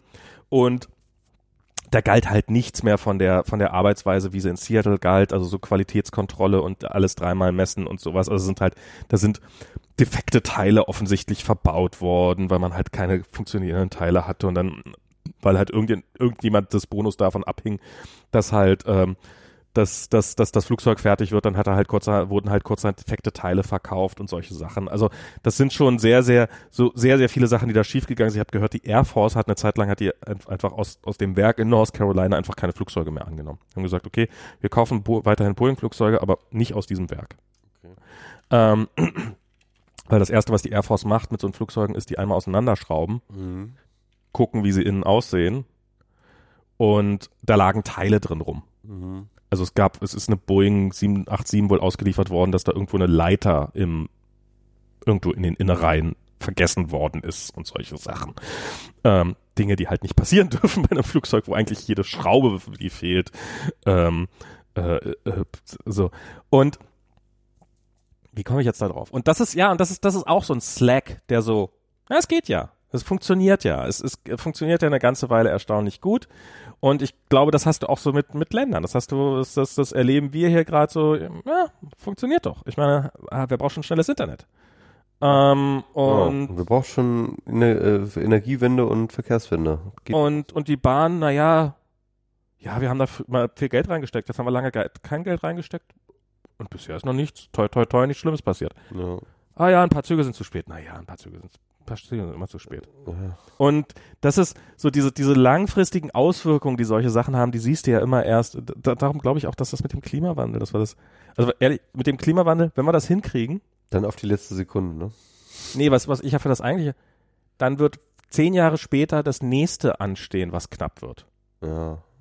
Die, die Probleme für die Menschheit. die, Diversity, äh, die Diversity Crisis haben wir auch, ne? Also wo, äh, also äh, wo äh, Bio, Biodiversity, also wo halt ähm, das, das massenhafte Artensterben das Ja, wir noch haben. ja. Das ist ja auch noch, das ist im Endeffekt genauso schlimm.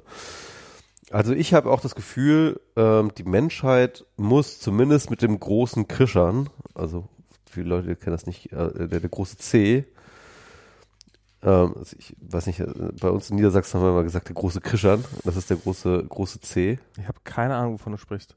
C von, vom, vom, Vom Fu- Fuß, ja, okay, mit dem großen C, ja. Im großen C in der Apokalypse getaucht haben. Ach äh, so. bevor, bevor die irgendwas machen. Also es muss erstmal, also die müssen erstmal den Schmerz spüren, glaube ich. Die Menschheit muss erstmal den Schmerz spüren. Und zwar richtig hart. Und zwar nicht nur ähm, den Schmerz der Koala Koalas, sondern ähm, halt den eigenen Schmerz, ne? Also, äh, und dann, und dann Das glaube ich nicht. Das glaube ich keine Sekunde lang, dass das reichen wird. Ähm, es gab ein schönes, äh, einen anderen, anderen schönen Podcast, den ich gehört habe. Da war, äh, da ging es, glaube ich, allgemein eher um Wirtschaft, aber halt auch um Klimakrise und was jetzt zu machen ist. Und da war so ein geiler Ökonom, äh, das war ein Schotte. Und der hatte so einen geilen, also ich liebe diesen schottischen äh, äh, Dialekt, ne? Okay.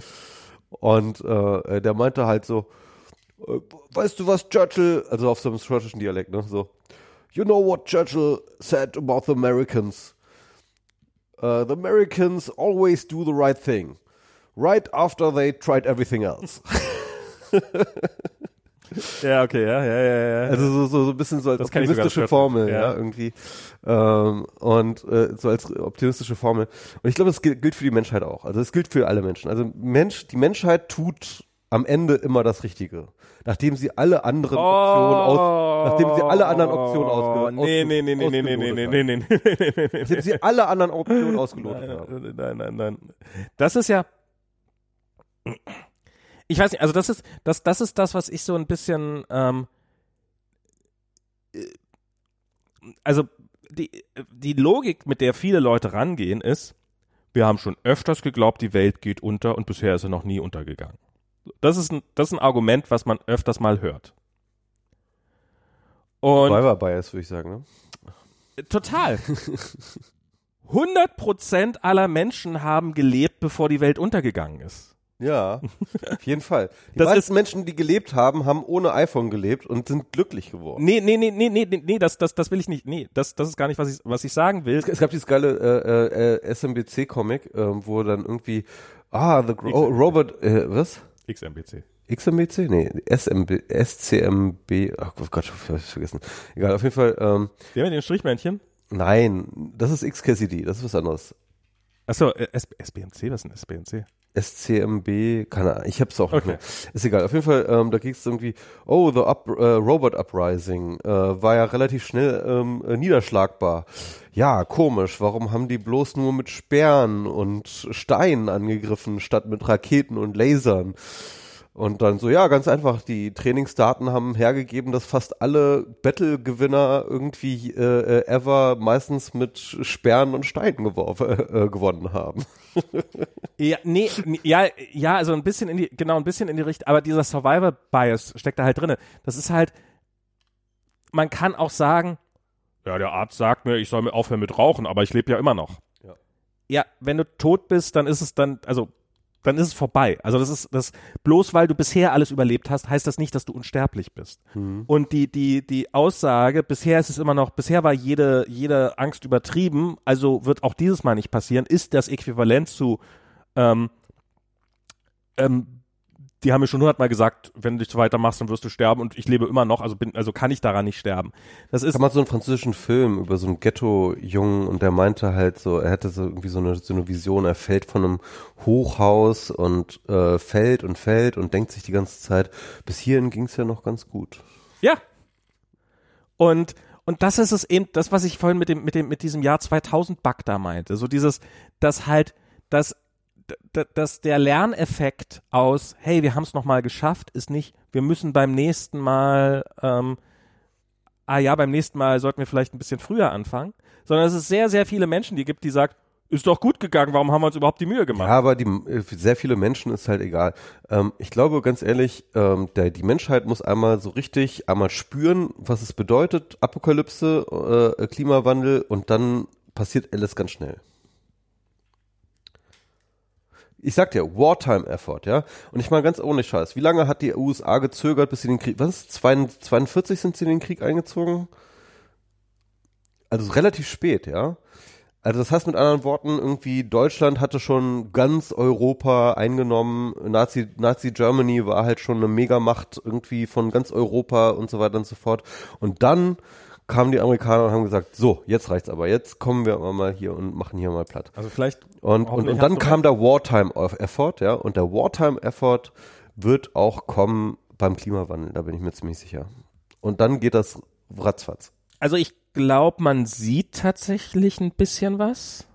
Also ich bin, ich bin, ich bin tatsächlich optimistischer, als ich es mal war, dass, dass, dass es noch, dass, dass zumindest versucht wird, nochmal was zu drehen. Ob es klappt, was zu drehen, ist natürlich dann die ganz andere Frage. Und ob es nicht zu spät ist oder sowas. Ähm, das, das finde ich halt das Irre. Also es ist so, so mit, ähm, ich habe diese Woche mal wieder Fleisch gegessen, sogar an drei Tagen. Ähm, ja. Ey, ich würde sagen, du kommst jetzt auch auf die Liste Klimadünder. Das stimmt, das stimmt. Ich bin jetzt gehörig. Nee, aber was, was das Irre ist, ähm, am Mittwoch war ich Döner essen. Das erste Mal, ich weiß nicht, seit sehr langer Zeit, dass ich äh, einen Döner mit Fleisch drin gegessen habe. Gestern auch einen Döner gegessen. Und, und, das, und vorher habe ich mich so richtig drauf gefreut. Und dann habe ich diesen Döner gegessen und habe mir gedacht, ha, Okay. Und das ist echt irre, das, man gewöhnt sich's ab. Mhm. Und heute habe ich einen Burger gegessen, so ein, äh, bin ich zum, es gibt ja so ein Wildschwein, also so eine Wildburger-Bräterei. Und der war ganz lecker. Wildburger kann ich aber auch nicht viel mit anfangen, ehrlich gesagt, aber ja. Nee, der, der, der war sehr, der war sehr, sehr lecker. Der war, der, der war, der, der war sehr, sehr gut und aber das braucht man halt auch nicht öfter als einmal im Monat oder alle halbe Jahre mal oder sowas. Also das ist jetzt, das ist jetzt und keine Ahnung, irgendwie es sind es sind so Kleinigkeiten und das ist so beim gerade bei bei diesem ganzen veganen Zeug, das ist halt unfassbar viel davon ist einfach nur Gewöhnung. Das ist so viel.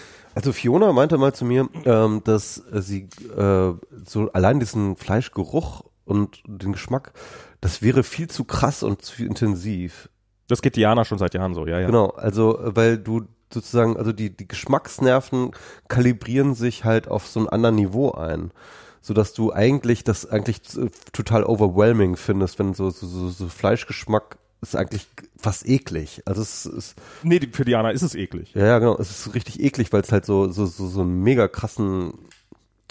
Also ich habe das jetzt halt mit Kuhmilch, weil ich seit Monaten keine, also ich, Joghurt esse ich hin und wieder mal noch, weil Joghurt ist tatsächlich eine der wenigen Sachen, die ich tatsächlich vermisse. Und da, es gibt gute vegane Joghurt so mit ähm, Kokoszeug und sowas, aber ähm, es gibt auch sehr, sehr gute nicht vegane Joghurts. Aber so Milch an sich, Kuhmilch, habe ich komplett gestrichen aus meinem, aus meinem. Ich eigentlich auch, also ähm, ja. Und das ist sowas, das hat man sich umgewöhnt und dann schmeckt das andere plötzlich schmeckt die Kuhmilch scheiße und die Hafermilch schmeckt, oder die Kuhmilch schmeckt gewöhnungsbedürftig, die Hafermilch schmeckt nicht gewöhnungsbedürftig. Und es ist, und im Endeffekt hat's, hat's, also es ist, ich habe mir das immer so, so hart vorgestellt und so. Also ich kann ehrlich, also ich trinke schon seit langem gerne meine, mein Kaffee irgendwie mit äh, Hafermilch oder Sojamilch ja, ja. oder wie auch immer. Ähm, das ist mir wirklich, also das ist für mich gleichbedeutend mit, mit Kuhmilch. Also ich habe da wirklich, genau. also da auf, auf der Ebene bin ich total easy, so, da kann man, kann man sich mit mir total einigen, so. Also ich bin schon noch irgendwie so ziemlich, ich, ich finde Fleisch immer noch ziemlich geil. Ja. Und ich brauche meine Eier. Also, ähm, das ist, das ist auch, also Colli hat sich neulich mal wieder gewünscht, dass wir am Wochenende mal wieder Eier machen, Rührei. Und das werde ich jetzt dann auch mit ihm machen, werden wir mal wieder Eier machen. Ähm, und ähm, wobei es gibt auch wirklich sehr, sehr geiles. Es ist halt mehr Aufwand, aber ähm, so Tofu Scramble ist auch sehr lecker. Ähm, und äh, also ja, was die, die Sachen, die ich was was sind denn die Sachen, die ich tatsächlich vermisse? Ähm, also ich esse Heringshäppchen nach wie vor sehr sehr gerne. Mhm. Ähm, Käse ist sowas, wo ich dachte, so, das Oh, wird, Käse, ja klar, total. das war so, wo ich dachte, das wird die totale Mhm. Hölle. Und jetzt ist es so, oh, Käse, hm, naja.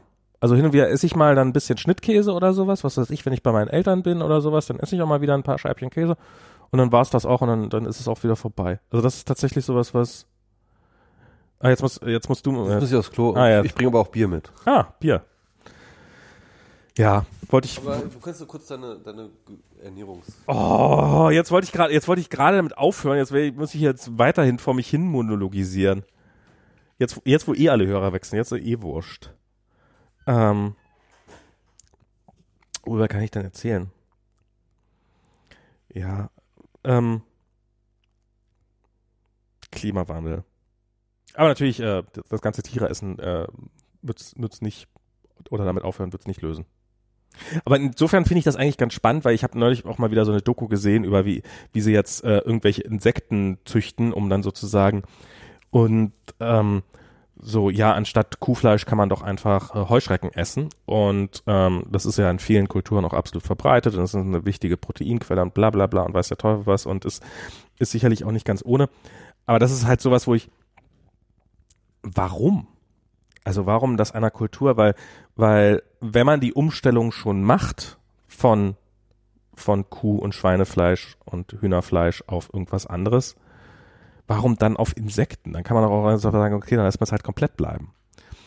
Und wenn man diese Umgewöhnung schon macht. Ich glaube, dass wenn man sich umgewöhnen würde, dann würden einem Heuschrecken auch sehr, sehr gut schmecken und sowas. Das ist ja gar keine Frage. Aber ganz auf äh, tierische Nahrung zu verzichten, ist halt im Zweifelsfall aus der CO2-Perspektive immer noch die beste Variante. Und ähm, ja. Das ist ähm, das probiert's mal. Mehr will ich gar nicht sagen. Es ist äh, leichter als ich dachte.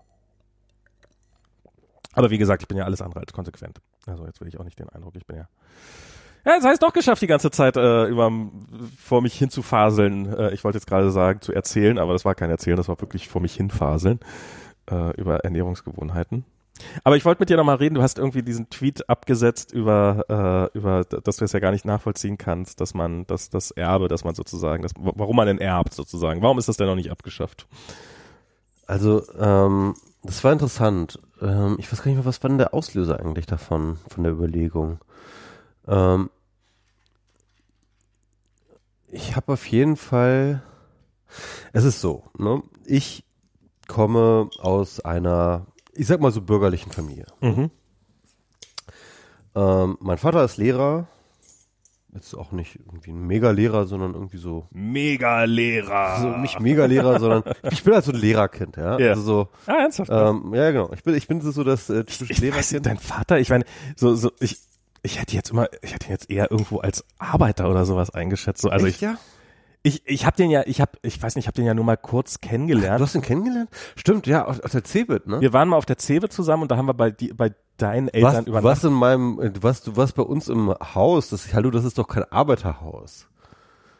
Das st- na, es ist irgendwie so, es ist so ein merkwürdiges 70er-Jahre-Haus mit diesem merkwürdigen Kamin drin und sowas, aber es ist jetzt auch kein Lehrerhaus. Relativ groß, oder? Ich Es meine, ist relativ jetzt, groß, Es ist jetzt kein Lehr, es ist kein Arbeiterhaus. Also Ja, okay, also es ist jetzt nichts, also er ist jetzt sich, sicherlich niemand, es ist der keine Kohl Villa, schleppt. es ist keine Villa, aber es ist halt auch kein Aber ich hätte mir jetzt vorstellen können, dass er ein besserer Ingenieur bei VW wäre oder irgendwie, also irgendwie Ja. sowas. Also Es jetzt, ist, glaube ich, so gehaltsmäßig ist das ja auch ein bisschen. genau, aber ich hatte, aber ich, keine Ahnung warum, vom, vom, von der, von der Architektur her hätte ich das jetzt eher, eher so in Richtung, äh, nicht, nicht Bildungsbürgertum geschickt. Ähm, also er hat das auch sehr, er ist auch sehr, sag ich mal, ambitioniert, was solche architektonischen Sachen angeht und hat das halt auch mit geplant und so, ne? Okay.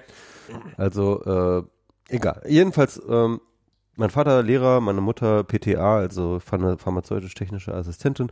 Ich bin so im bürgerlichen Haushalt. Jetzt kann man, glaube ich, fair to say, ja, irgendwie, ich komme aus einem bürgerlichen Haushalt. Und das heißt mit anderen Worten, ähm, meine Eltern haben halt auch ein gewisses Geld angehäuft über ihr, ihre Lebzeit, dass ich halt herben werde. Ne? Und das ist jetzt kein Vermögen, so ich bin nicht reich, ich, äh, oder- beziehungsweise meine Eltern sind nicht reich oder so, aber es ist jetzt halt schon so, dass halt irgendwie, dass ich weiß, dass, dass ich was erben werde. Mhm. Und dass dieses Erbe, und ich habe reflektiert, was dieses Erbe mit mir gemacht hat. Ne? Mhm. Also, weil ich glaube, ähm, also ich, ich sag mal so, es ist relativ, es ist relativ einfach oder, oder, oder verlockend, mir zu erzählen, was ich für ein geiler Selfmade-Typ bin. Ne? Mhm. Im Sinne von, ey, ich habe hier mir mal was aufgebaut, meine Karriere, ich habe halt irgendwie straight an meinen Themen gearbeitet und habe halt immer gehasselt und ähm, konnte mich äh, und, und, und, und weil ich halt so konsequent und kompromisslos war, konnte ich mir das Leben ermöglichen, das ich halt immer machen wollte. Gut, ich bin jetzt nicht reich, aber ich, äh, keine Ahnung, mache halt, was ich will und, und, und, und, und, und ziehe halt Befriedigung aus den Dingen, die Mhm. ich tue und so. Das Narrativ, sag ich mal, liegt nahe, ja. Ja. Und ich hab, glaube ich, bin auch durchaus schuldig, mir das halt hin und wieder so selbst gesagt zu haben. Ja. Aber wenn ich das wirklich reflektiere und wenn ich wirklich halt meine äh, Position relativ zu anderen Leuten, die ich auch sehr gut kenne und so weiter und so fort, ähm, reflektiere, dann muss ich feststellen, dass dieses relativ unbeschwerte Armsein, das ich die letzten zehn Jahre praktiziert habe, Ja. nur deswegen möglich ist, weil ich im Hinterkopf diese Erbschaft habe. Okay, krass. Also weil ich halt im Hinterkopf weiß, dass selbst wenn ich jetzt irgendwie zehn Jahre arm bin, ne, irgendwie und kein Geld habe, ähm, dass ich erstens, wenn irgendwie, keine Ahnung, shit happens, ja, irgendwie ich zu meinen Eltern laufen kann und die mir halt irgendwie einfach Geld geben und äh, das ist übrigens auch schon passiert, irgendwie 2013 ging es mir echt schlecht, irgendwie finanziell. Meine Eltern haben mich unterstützt, um das mal so klar zu machen. Ne? Also es ist, äh, es ist nicht irgendwie eine hy- hypothetische Geschichte, sondern es ist so passiert. Ähm, und, und alleine dieses Wissen darum, dass ich halt sozusagen dieses Netz habe, Ja.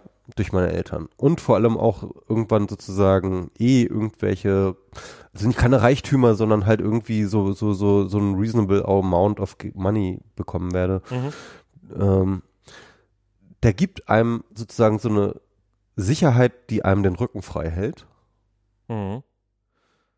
ähm, und die einem ermöglicht, angstfrei arm zu sein. Ja, also, also Ja. das ist halt, das ist, glaube ich, was, was, was, glaube ich, nicht so richtig reflektiert ist in unserer Gesellschaft, dass arm sein können, vor allem wenn man jung ist, ja, auch ein Privileg ist. Also, dass es sozusagen ein Privileg sein kann, arm sein zu können, in dem Sinne, dass man halt arm ist, ohne Existenzsorgen zu haben. Ja. Also ich, also das ist, glaube ich, mein Zustand ganz gut beschrieben. Also Ich das, das geht bei weitem nicht, das geht bei weitem nicht allen so, aber aber du gehörst Ich habe ich hab keinen, ich habe keinen, ich meine, du kennst mich ja, ne? Ja, ja. Ich habe ich hab wirklich keinen, keinen ausschweifenden Lebensstil geführt, die Ganz letzten zehn. Jahre, ganz im Gegenteil.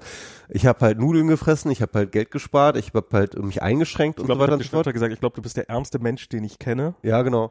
Aber du bist halt nicht, Du weißt, du weißt, ich, ich, ich, ich habe ich hab keine, ich habe keine Kohle. aber ja? es ist deine eigene Entscheidung, also es Genau. ist tatsächlich aus deiner Und- eigenen Entscheidung. und ich habe mich auch nie schnell schlecht dabei gefühlt. Genau. Und das ist halt, und das ist das Privileg, ja. Ja. Weil wenn du arm bist und diesen Background nicht hast, ja, dann fühlst du dich den ganzen Tag bedroht. Weil nämlich, wenn dann pass was passiert, deine Maschine, Waschmaschine geht kaputt, äh, keine Ahnung, ähm, dann hast du plötzlich existenzielle Sorgen, weil Ja. du dann plötzlich fuck, wie kann ich meine Miete bezahlen, ja? Und wenn ich auf meiner Wohnung rausfliege, dann bin ich auf der Straße. Also, also wo dann plötzlich so existenzielle Probleme kommen. Also wo Armut existenzielle Probleme. Und das ist der, das ist der wesentliche Unterschied. Armut hat bei mir nie existenzielle Ängste ausgelöst. Das ist auch noch eine soziale Frage. Eine, eine, eine Frage der sozialen Schicht. Das ist, ähm, Diana hat ja gerade in den USA, hat die, also wie, zum Beispiel Koljas Klamotten, die er so anhatte, die waren größtenteils irgendwie aus dem Secondhand-Laden. Und, äh, und ähm, also da war direkt bei uns um die Ecke, war so ein kleiner Secondhand-Laden, die haben halt äh, Kinderkleidung verkauft in erster Linie. Und ähm, da kam dann, ähm, und da haben wir unsere Sachen, haben wir unsere Sachen gekauft und dann die meisten auch dann wieder irgendwie zurückgebracht und sowas. Und und wir haben halt auch viel so an Kindersachen über Craigslist gekauft und so. Es hat also so auch Spielsachen und so ein Zeug. Und wir hatten ähm, Freunde von uns, die waren illegale Einwanderer aus tatsächlich aus Mexiko, ähm, wie man das so im Klischee kennt. Und deren Kinder haben, also die haben natürlich nur einen Bruchteil dessen verdient, was was, was wir so hatten ähm, an Einkommen. Dass sie sich überhaupt äh, leisten konnten, in San Francisco zu leben, ne? Also. Konnten sie nicht, ähm, haben South San Francisco gewohnt und sowas und haben auch äh, irgendwie in einer riesen WG gewohnt, äh, mit, obwohl sie zwei Kinder hatten und sowas. Und, und die Kinder hatten halt so immer den neuesten Scheiß, immer den neuesten Plastikscheiß und so und immer neue Klamotten und so. Und dann hat, hat mal mit Jana und sie meinte dann irgendwann so, warum machen die das nicht auch? Ich meine, die könnten auch einfach gebrauchte Sachen kaufen und sowas, dann würden sie auch eine Menge Geld sparen. Und ich glaube, das ist auch, ich kann verstehen, dass man das nicht will. Gerade wenn man es nicht hat. Gerade wenn man sich was erarbeiten will, will man seinen Kindern halt nicht zumuten, gebrauchte Klamotten zu tragen.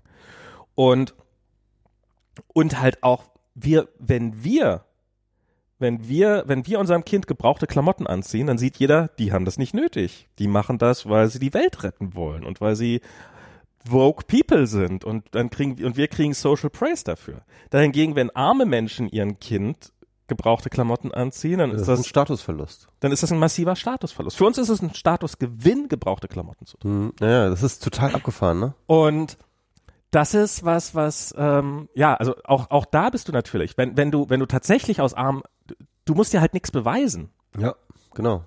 Und Ich kann in einer kleinen Wohnung leben und äh, Nudeln essen und ich habe keine Minderwertigkeitskomplexe deswegen. das ist, ich meine, ich habe ja, wir haben ja damals, als wir aus den USA zurückgekommen sind, da habe ich ja,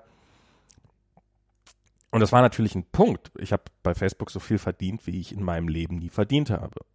Nie, vorher nie verdient habe und wie ich wahrscheinlich auch nie wieder verdienen werde.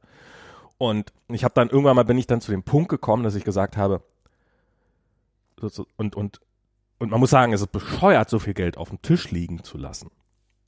Auf eine Art. Mhm. Und das war dann halt, dass ich mir dann irgendwann mal gesagt habe, naja, aber ist der nicht der eigentliche Luxus, sagen zu können, ach scheiß auf das Geld, Ja. ich mache das jetzt trotzdem.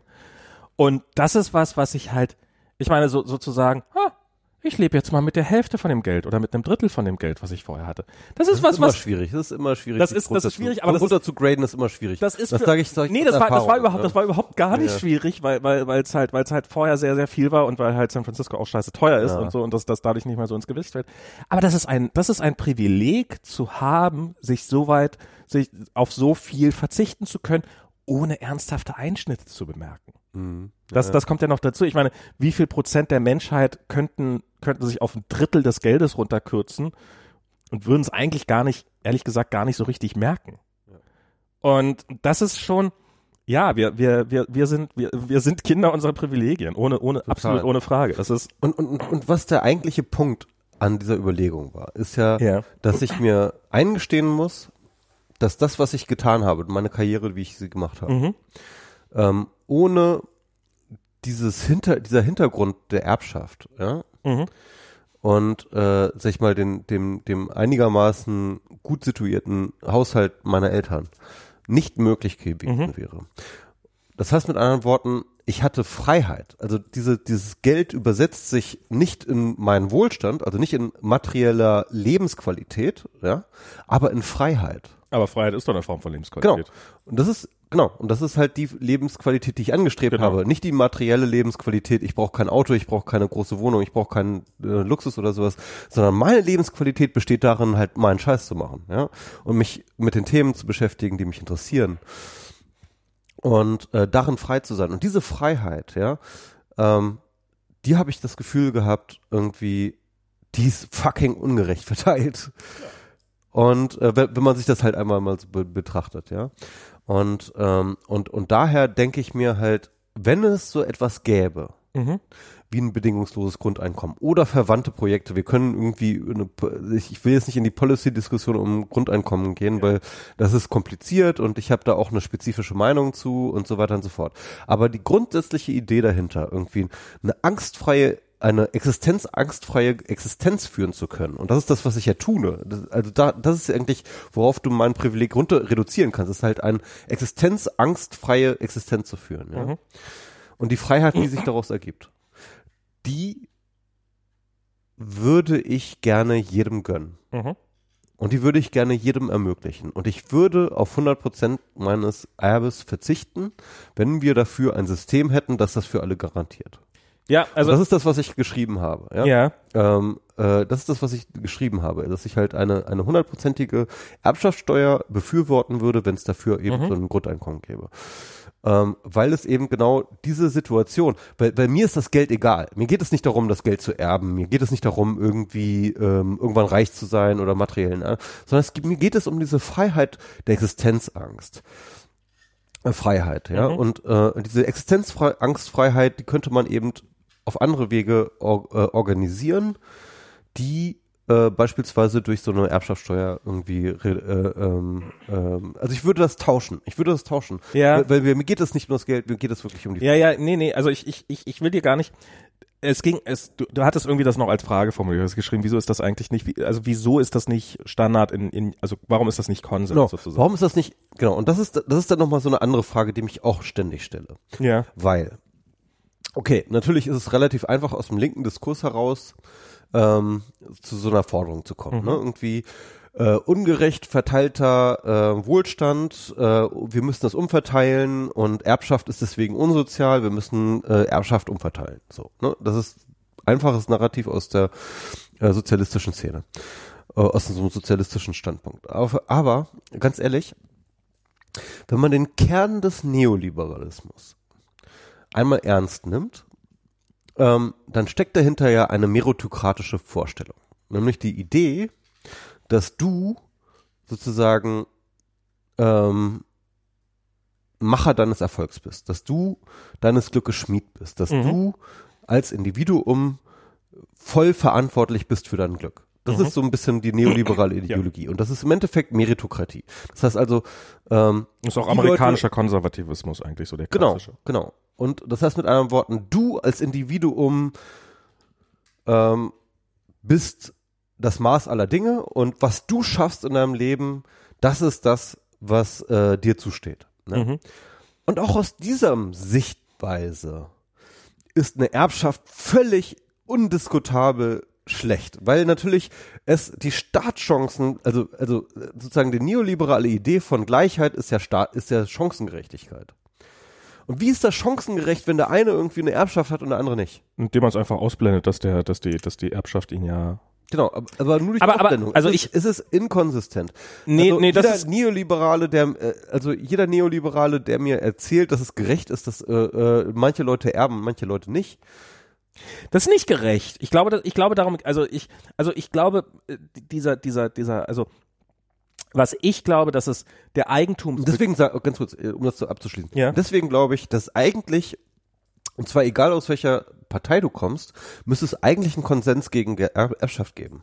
Weil egal, ob du jetzt neoliberales Weltbild hast äh, Nee. oder oder oder oder ein sozialistisches, in beiden Fällen ist Erbschaft eine ein ein undeservter Vorteil für Einzelne, ähm, äh, äh, äh, der, Also- der, der nicht gerechtfertigt ist. Also was ich glaube, was auch Liberale haben und was halt auch, also was, was eine Einsicht, eine, eine Vorstellung ist von einer Welt, die ich auch irgendwie, die ich ganz gut nachvollziehen kann. In den USA, das ist ja relativ weit verbreitet. Bei den Konservativen, da wollten, will man ja immer den, den schlanken Staat sozusagen haben. Dieses, der Staat kann mir nichts. Das ist, der, der hat, der hat keine der kann nicht über mich verfügen. Und das ist immer die große Angst davor. Und es ist, und das Eigentum ist, glaube ich, ein ganz, ganz wesentlicher Teil des Ganzen, weil über Jahrhunderte Ja, waren die Menschheit halt, du hast, jederzeit konnte der König kommen und konnte alles wegnehmen, was dir jemals gehört hat. Und darum, was mir gehört, hat mir gehört. Und über mein Eigentum kann ich verfügen. Und Teil der Verfügung über meiner, mein Eigentum ist, dass ich schenken kann, wem ich will oder damit machen kann, was ich will. Und das heißt auch, dass ich nach meinem Tod bestimmen kann, was ich damit will. Das finde ich ist, ist eine, ich meine, wenn du irgendwie in einer weitgehend losgelösten Form, du hast irgendwo einen Bauernhof und du hast dein Kind da, ähm, sagen wir jetzt mal, ist nur eins und ähm, du ja, natürlich kriegt das, und das Kind arbeitet auch sein ganzes Leben schon auf diesem Au Bauernhof mit. Ja, wer soll es denn sonst kriegen, wenn ein Kind? Natürlich, das ist, das ist, das ist, also die, aus dieser Perspektive, also, dass das, Ja, dass ja. das aus der heutigen Perspektive natürlich alles äh, ganz anders aussieht, ist ja, ist ja gar keine Frage. Aber dass das aus dieser Perspektive entstanden ist, finde ich absolut nachvollziehbar und ist, ist auch, ist auch eine Form von Freiheit. Ähm, also dies, so, dies, diese, und dieses Misstrauen gegenüber dem Staat, kann ich nachvollziehen, weil wir hatten ja vorhin diese, dieses Machtding und ja, wenn der Staat irgendwann mal, wenn, wenn der zu stark wird, dann und anfängt, seine Macht gegen uns einzusetzen, dann, also man sollte die Macht des Staates vielleicht schon immer so knapp halten, dass er einem nicht zu sehr auf den Deckel hauen kann. Ich glaube, es hat einen ganz massiven Fehler, weil dieser schwache Staat führt dann dazu, dass quasi ein Machtvakuum existiert und das wird dann wieder durch andere ausgefüllt und das sind dann in den USA halt Firmen, die sich, die sehr viel mehr Macht haben und es sind im Endeffekt nicht die einzelnen Leute, die tatsächlich mehr Macht haben, sondern es sind diese Firmen und der Staat ist und und darauf hat man dann noch weniger Einfluss. Aber so, das ist erstmal so die, die Idee dahinter. Und das ist was, was ich, wo ich sagen, ja, kann ich nachvollziehen. Also finde ich, finde ich absolut. Und ähm, wenn man dann, und ich glaube, dieses Gerechtigkeit, dass es gerecht sein soll, das wirst du keinen Liberalen sagen hören.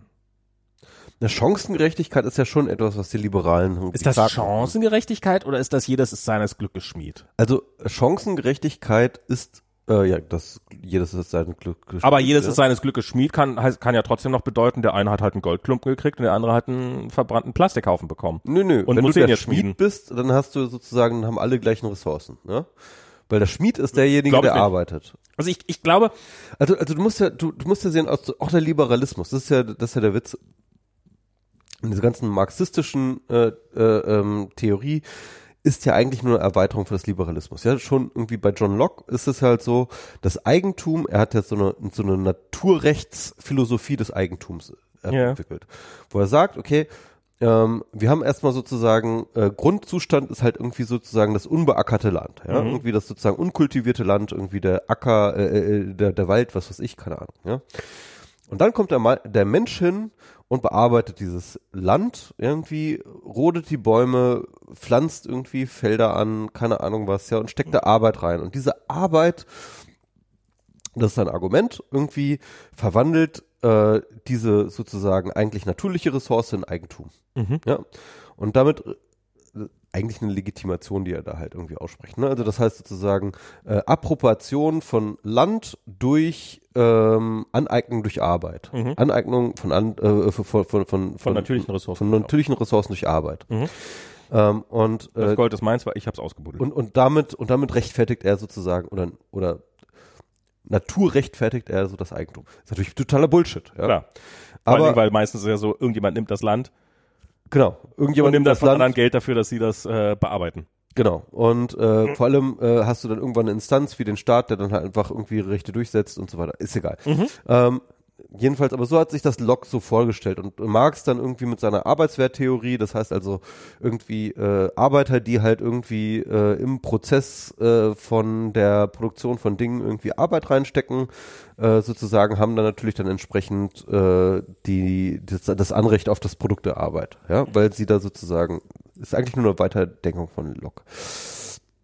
Jedenfalls, ähm, ähm, das heißt mit anderen Worten, der gesamte Liberalismus basiert auf der Idee und auf dem Wert von Arbeit. Übrigens auch schon bei, äh, bei, bei, bei Adam Smith. Ne? Also Adam Smith hat ja in seiner, äh, in, in seinem, ähm, in seinem äh, Werk irgendwie The Wealth of Nations vor allem dargelegt, äh, eigentlich hat er eigentlich man muss ja überlegen, in welcher Zeit das passierte. Ne? Also zu der Zeit hat halt irgendwie der, der, der Adel immer noch geherrscht. Ja?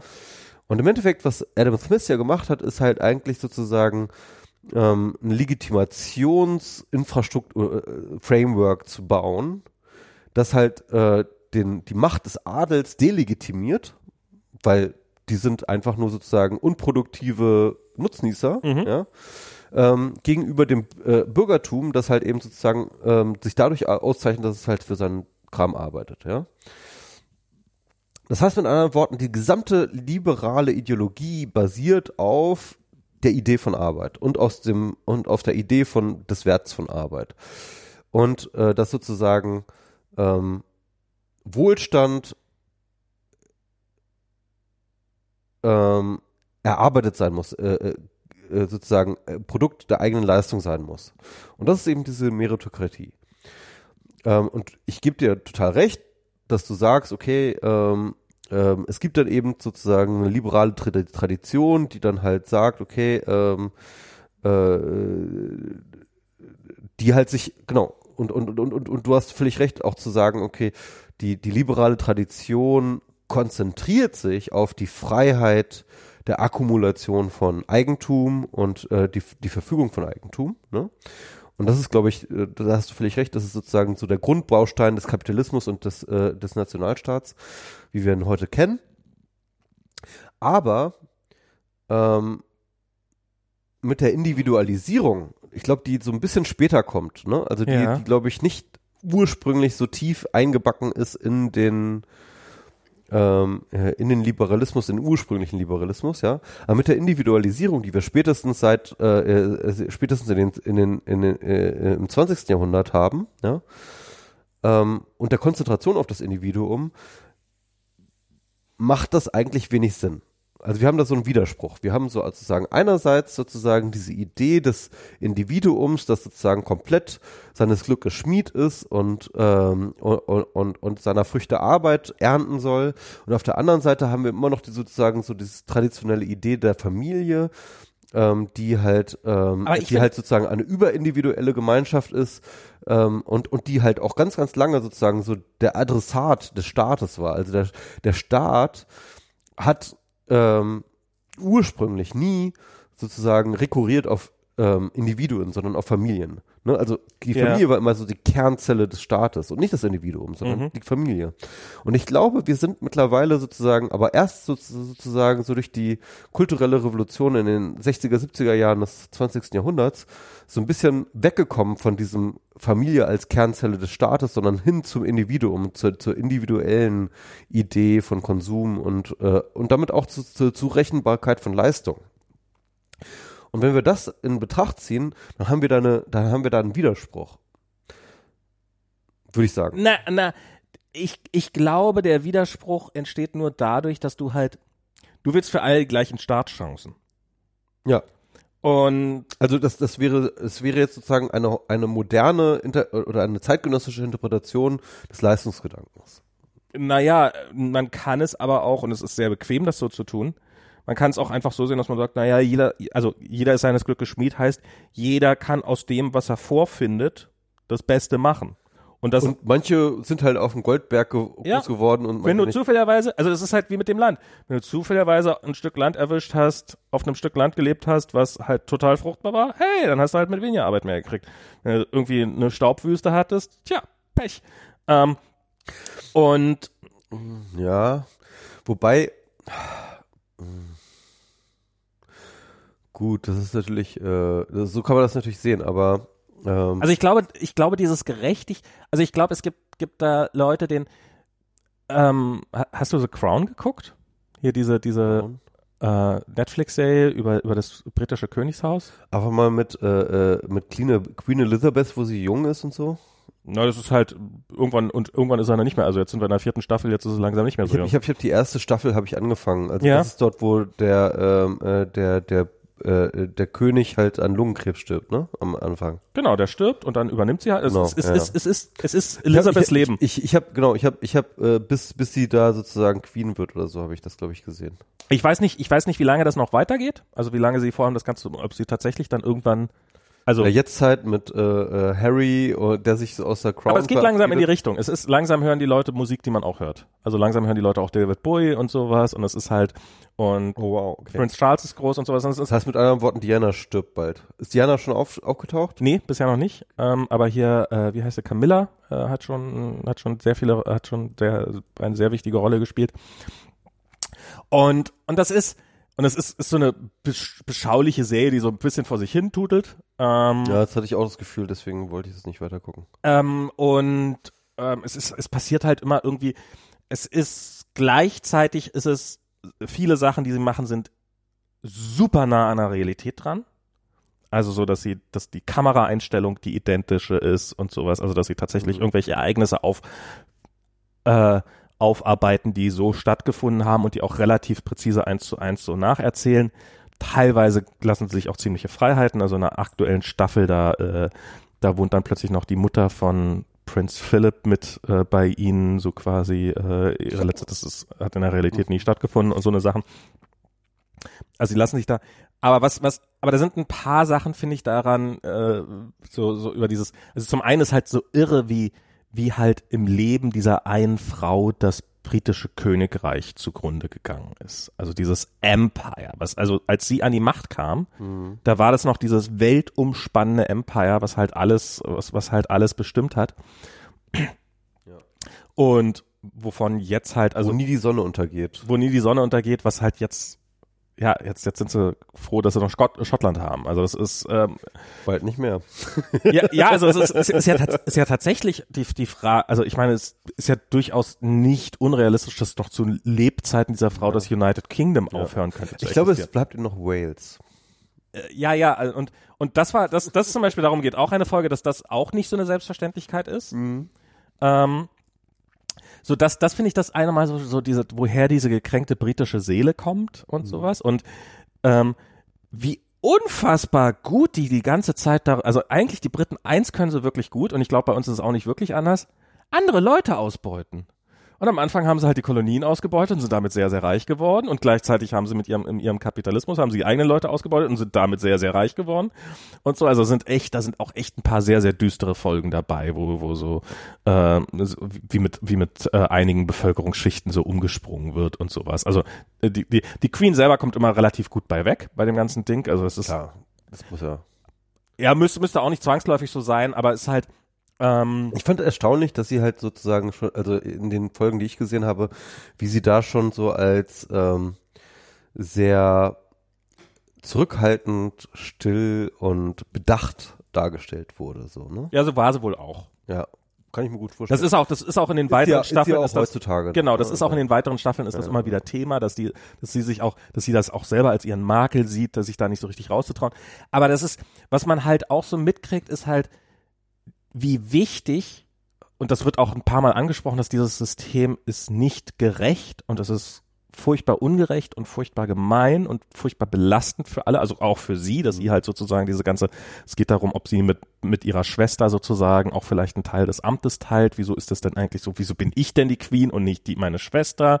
Hm. Ähm, Kann sie nicht Teilzeit-Queen Queen wenigstens sein? Ne? Na, können wir uns, ja, ja, so quasi, also weil sie halt ein paar Sachen ganz, und, und da geht es halt immer wieder darum, bei dieser Monarchie, und ich glaube, dass es vielen Leuten geht es bei einer Gesellschaft, es geht ihnen viel, viel weniger darum, dass irgendwas gerecht ist, als dass es stabil ist. Das stimmt, ja. Und Stabilität ist einfach unfassbar wichtig. Und diese, königli diese königlichen Thronfolgen führen halt dazu, dass jeder weiß, wenn der König tot ist, brauchen wir uns nicht alle gegenseitig die Köpfe einzuschlagen und entscheiden, wer wird der nächste König, sondern wir wissen, wer der nächste König ja. oder die nächste Königin wird. Das, das war ja tatsächlich, äh, also wenn du dir in die Geschichte zurückschaust, ne, in Europa, das war ja immer die große Angst, nicht nur der Herrscherfamilien, sondern auch der Bevölkerung, dass die Thronfolge nicht geregelt ist, ne? Weil die Thronfolge nicht geregelt bedeutet Krieg einfach. Das bedeutet ja. Fäden, das bedeutet Blutvergießen, das bedeutet Unfriede, das bedeutet Chaos, das bedeutet etc. Und das war immer die große Angst.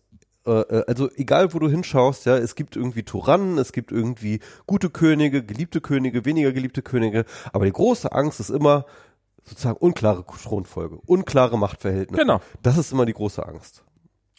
Und das ist, ähm, und ich glaube, das ist, das ist ja auch, heute sind ja auch viele stolz darauf, dass die USA, hey, ja, wir haben Krisenzeiten und alles ist noch scheiße und, und könnte geiler sein, aber wir kriegen diese friedliche Übergabe der Macht ohne dass dabei irgendwie, dass irgendjemand stirbt und, es, und hoffen wir mal, dass es dabei auch bleibt, die kriegen wir hin. Und ja, das. Ja, aber Kennedy hat es nicht so geklappt, aber gut. ja, okay, aber das war jetzt auch. ja. ähm, und und insofern kann ich auch, kann ich mir auch vorstellen, dass viele Leute sagen, mir ist die Stabilität wichtiger als die Gerechtigkeit. Und dieses, ähm, das System, was wir haben, ist halt ein erstaunlich stabiles System gerade. Hm. Und es gab sicher, ich, ich habe das neulich mal ge gehört, die Theorie, dass die Renaissance nur durch die Pest zustande kommen konnte. Also viele Leute gestorben sind? Weil, äh, weil halt auch, oder äh, auch die sonstigen Krankheiten, die so halt existiert haben, da waren halt zwischendurch immer mal wieder relativ diskriminierungsfrei Leute raus, rausgestorben sind und dadurch immer wieder spannende Positionen frei geworden sind, in die Leute dann aufsteigen konnten. Ja, man sagt ja auch immer irgendwie sozusagen, ähm, äh, wer hat das nochmal gesagt? Heisenberg oder irgendwie so war jemand irgendwie Science improves uh, one funeral at a time. okay. also äh, ja, ja. Äh, äh sozusagen äh, äh, wissenschaftliche Theorie entwickelt sich halt sozusagen immer weiter, wenn halt irgendwie äh, Pro, äh, Propaganden von äh, bestimmten Theoriezweigen einfach wegsterben, ja. Die halt Genau. sehr, sehr mächtig sind und dann halt irgendwie dafür sorgen, dass Menschen werden nicht andere, überzeugt, es sterben einfach die Alten, Genau. gen- sterben ja, ja, genau. Ja. Menschen können nicht gut. Das ist, ist echt so eine Sache, die, glaube ich, auch noch nicht so verstanden werden, ist, dass Menschen wirklich echt schwer überzeugbar sind. Ja, und das, das finde dass ich, biologische Lösung wirklich echt fucking notwendig ist und deswegen auch, glaube ich, so diese, äh, diese extreme ähm, ähm, Alterung der Gesellschaft. genau darauf wollte ich ja gerade hinaus. Ja. Genau. Ein massives Problem ist. Wir Ja. sind, wir sind, wir sind Anfang 40 und werden trotzdem immer noch von den Älteren regiert. Und wir werden halt auch echt kirre dabei, weil ich meine, im Endeffekt, ja, müssten diese Alten, die jetzt immer noch am Steuer sind, die müssten alle schon alle tot sein, ja. Und, und, und weil sie es nicht sind und weil sie so viele sind, also die Boomer, ja, Ja, ja. wie äh, die Babyboomer, ähm, äh, das, das, deswegen, deswegen geht hier auch nichts voran. Das ist, das finde ich ja mit diesem, mit diesem, also abgesehen davon, dass diese ganze Diskussion um dieses dämliche äh, äh, Hühnerstall-Lied, dieses äh, Gott, ja, das war so, oh, das war so eine, das war so ein Offenbarungseid. Alter Schwede. das, das, ist eine, das ist eine Debatte, an deren Ende jeder dümmer ist. Es gibt niemanden, der da irgendwann bei, bei, bei schlauer geworden ist. Das, Und vor allem, äh, doch, ich bin schlauer geworden. Äh, Tom Burrow kannte ich nur so vom Namen her. Jetzt weiß ich, dass es einer der schlechtesten Journalisten auf der Welt ist. das wusste ich schon vorher. Das wusste ich, das, das habe Also, ich da äh, gelernt. Tom ich, ich, hab- ich Tom wirklich gelernt. Ich wusste, dass äh, Tom Burrow war w äh, Intendant beim WDR und er war schon seit Jahren ziemlich unbeliebt, weil er ein, ein ziemlicher Waschlappen ist. Das, das, das wusste ich tatsächlich schon vorher. Und, okay. und aber was ich, was ich halt lustig finde in dem Zusammenhang, wie so, ja, diese, über die Rentner, über die armen Rentner wird sich so, ich kenne keinen Rentner, der sich irgend, irgendeine, keine Oma, die sich irgendeinen Luxus leisten kann, weil ich denke, meine Mutter sitzt hier gerade mit meiner Schwiegermutter, denen geht's beiden verdammt gut. Die haben beide ein Haus, die, die haben beide keinerlei Sorgen. Wir haben die, ja, es gibt Altersarmut und ja, es gibt sehr, sehr alte Menschen, aber im Großen und Ganzen haben wir die reichste Rentnergeneration, die wir jemals hatten. Wenn wir uns um irgendjemanden keinen Kopf machen müssen im Augenblick, dann um den Großteil der Rentner. Und wenn überhaupt, dann müssen wir deren Renten umverteilen. Aber gut, ja. Ich muss ich muss schon wieder aufs Klo. Genau. Und und was ich dann halt auch so daran so, also ich habe irgendwann habe ich mal mit einem äh, mit einem Kollegen damals, das war noch bei Facebook darüber über über Unsterblichkeit und sollte man denn nicht daran arbeiten, dass wir alle unsterblich werden. Und und wo ich auch so denke, so also wenn wenn wenn gibt es gibt es da gibt es wirklich Menschen, die von sich so überzeugt sind, dass sie sagen, also wenn dieser Planet eins wirklich dringend braucht, dann dass ich für immer da bin dass ich niemals weggehe. Und ich finde es ich find's tatsächlich, ich finde es aus, ähm, ich finde, ich finde Unsterblichkeit finde ich tatsächlich eine, nein, nicht eine furchtbare Vorstellung, das nicht, aber ich finde so, äh, wie viel ich jetzt schon jeden Tag vergesse.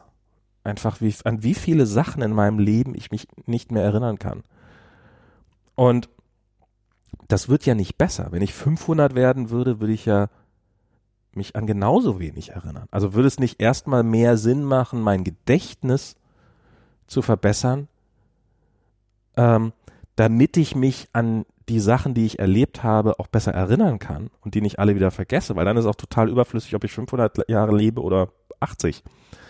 Und dann halt dieses nächste Ding, dass in dem Moment, in dem wir irgendwie eine unsterbliche Generation haben, dann sind die auch für immer da. Und alle, die nach ihnen kommen, ihre Kinder und Enkel werden niemals an die Macht kommen, weil diese ganzen alten Säcke da bis in alle Ewigkeiten da sitzen werden und, und die Nachfolge blockieren werden. Also ich glaube, es, diesem Planeten könnte nichts Schlechteres passieren, als dass äh, eine Handvoll Multimilliardäre plötzlich äh, unsterblich sind.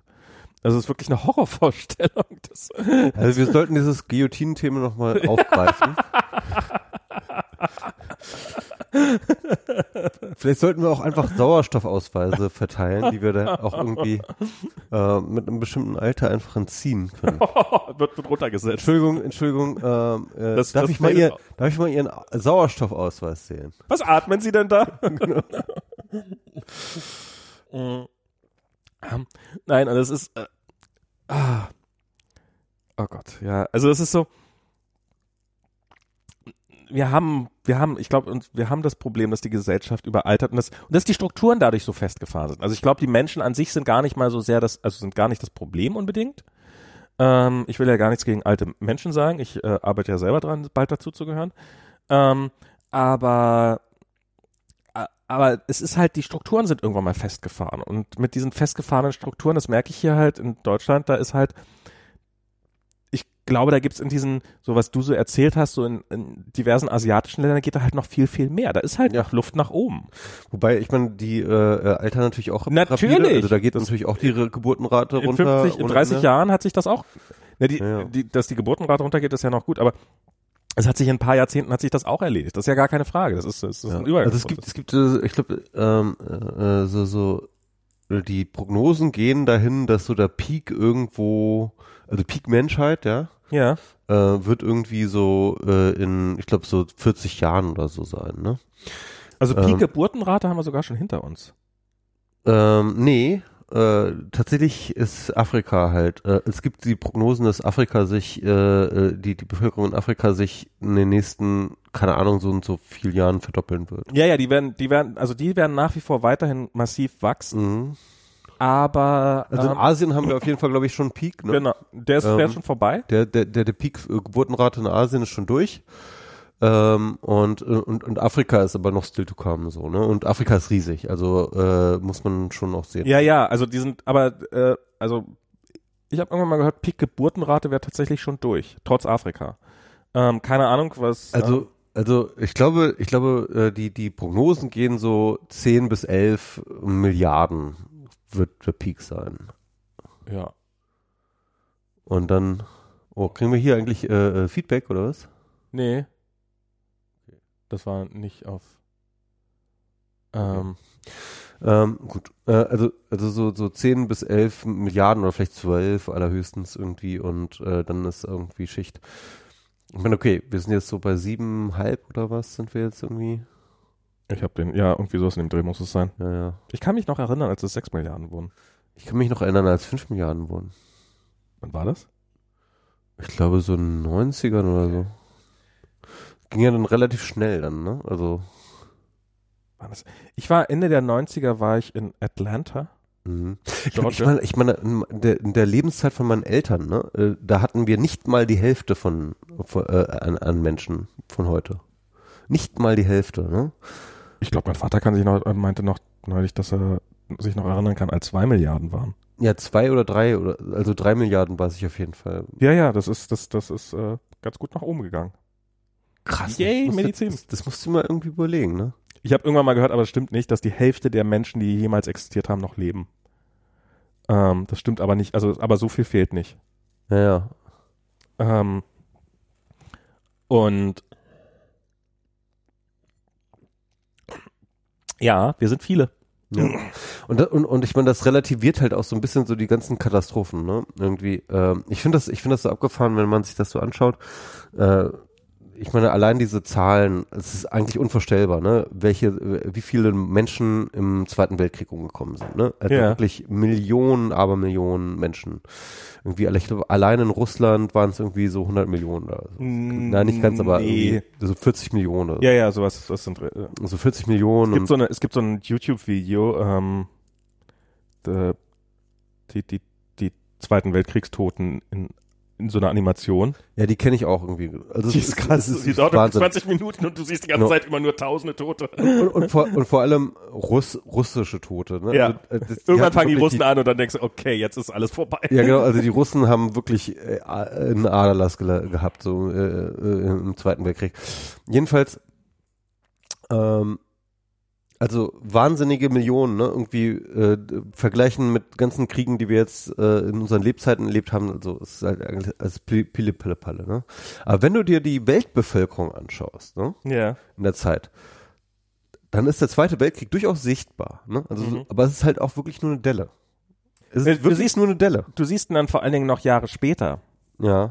Mm, Das ist so die, die Generation, du siehst dann halt 20 Jahre später die Kinder, die nie geboren sind, weil die, weil die Eltern schon im Zweiten Weltkrieg gestorben Mhm. sind, die dann nochmal so als Delle auftauchen und die dann eine ganze Weile braucht, bis sie, bis sie, bis sie raus ist. Das ist echt, das ist, das ist, das ist auch sehr beeindruckend. Aber es ist halt auch wirklich nur eine Delle. Also weil Ja, ja, so, klar. so weltbevölkerungsmäßig und ganz ehrlich, ähm, ähm, diese ganzen ja, diese Rhetorik teilweise so von Extinction Rebellion und so, dass die Menschheit ausstirbt und so. Ich meine, ganz ehrlich, selbst wenn irgendwie eine fucking Milliarde Menschen irgendwie drauf geht beim Klimawandel äh, oder vielleicht sogar mehr, das wird halt auch nur eine Delle sein. Das wird auch nur eine Delle sein.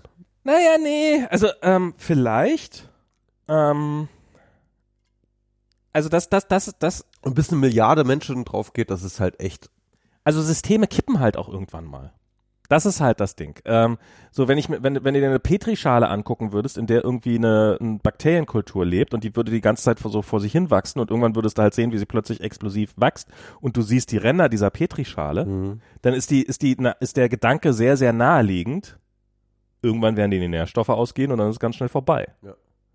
Und oder zumindest auf dem Maß zusammen runterbrechen, dass es, dass es, dass, dass es nah dran ist, dass es vorbei ist. Und das ist, das ist was, was halt auch der Menschheit irgendwann passieren wird. Also das, ich sage jetzt nicht, dass das zwangsläufig der Klimawandel ist, aber wir haben, wir leben halt auf diesem Planeten, wo die Ressourcen. Ja, wir, aber, aber wir haben, wir sind ja sozusagen, wir können ja, wir sind ja adaptiv, wir können sozusagen unseren Nährstoff wechseln. Ne? Das ist ja der Witz. Also, ähm, also zumindest die Idee dahinter ist ja zu sagen, okay, wir sind halt äh, eine Spezies, die halt von dem Nährstoff äh, äh, Carbondioxid, äh, äh, äh, äh, Carbon hin zu anderen ähm, Nährstoffen geht. Ja? Also du meinst jetzt quasi als Energieform. Ja, genau, Energie, äh, als Ge Energieform. Ja, aber dann werden andere Sachen ausgehen.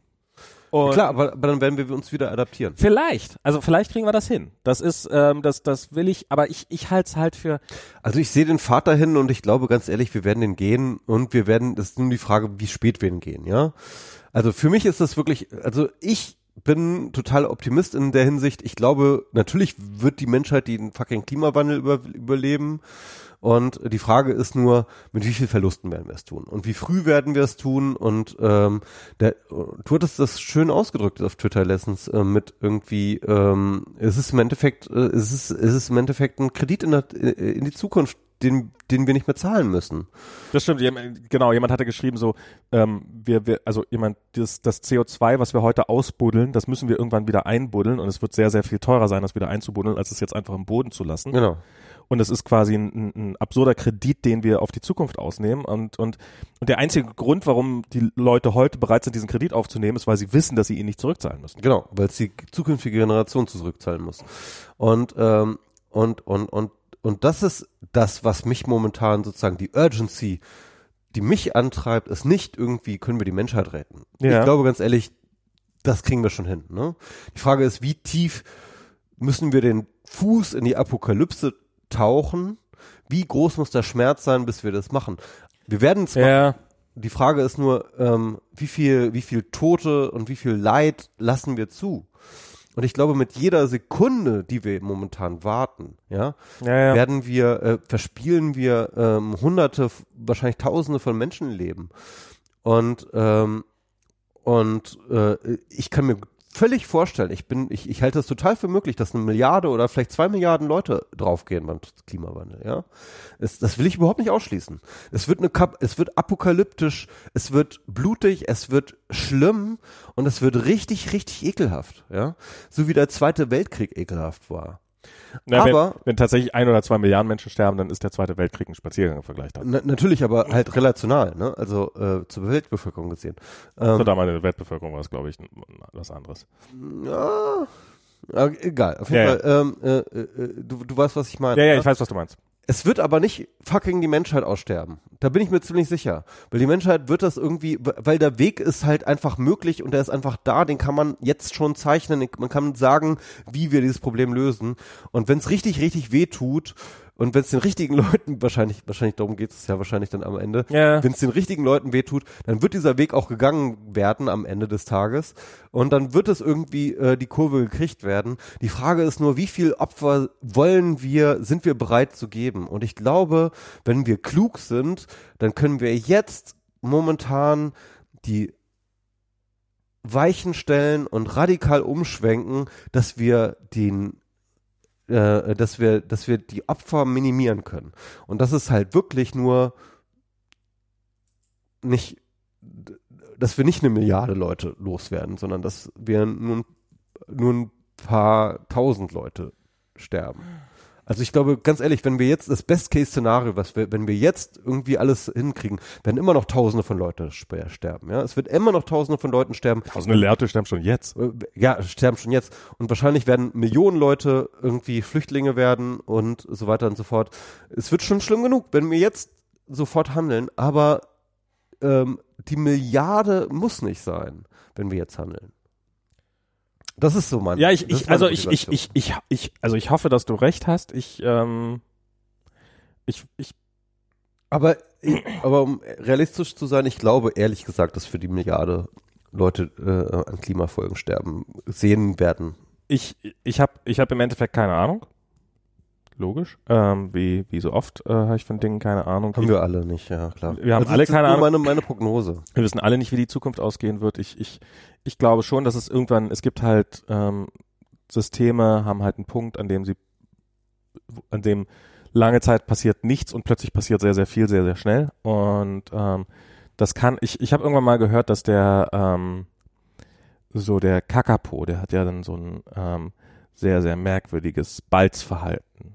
Also ich weiß nicht, ob das, also es gibt so von äh, der Vogel mit dem dicken Schnabel, der in Neuseeland gelebt hat, genau, das ist ein, und die, das ist ein Bodenbrüter und der zeichnet sich dadurch aus, dass er, ähm, dass die Männchen oder die Weibchen, ich weiß nicht, ein Balzgeräusch machen, was man nicht orten kann.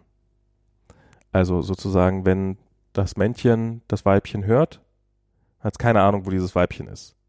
Weil es so tief, weil es so ein tiefes das, Geräusch ja. ist, was man nicht orten kann.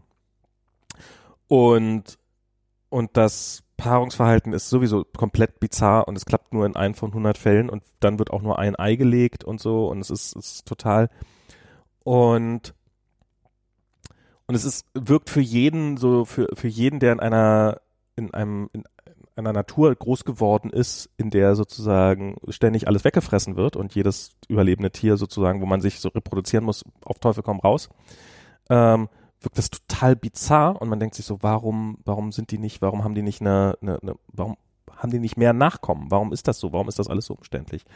Und irgendwann habe ich mal die, die, die Theorie gehört, dass das halt der Grund dafür ist, weil es ihr Überleben am besten sichert so, so absurd das auf uns wirkt.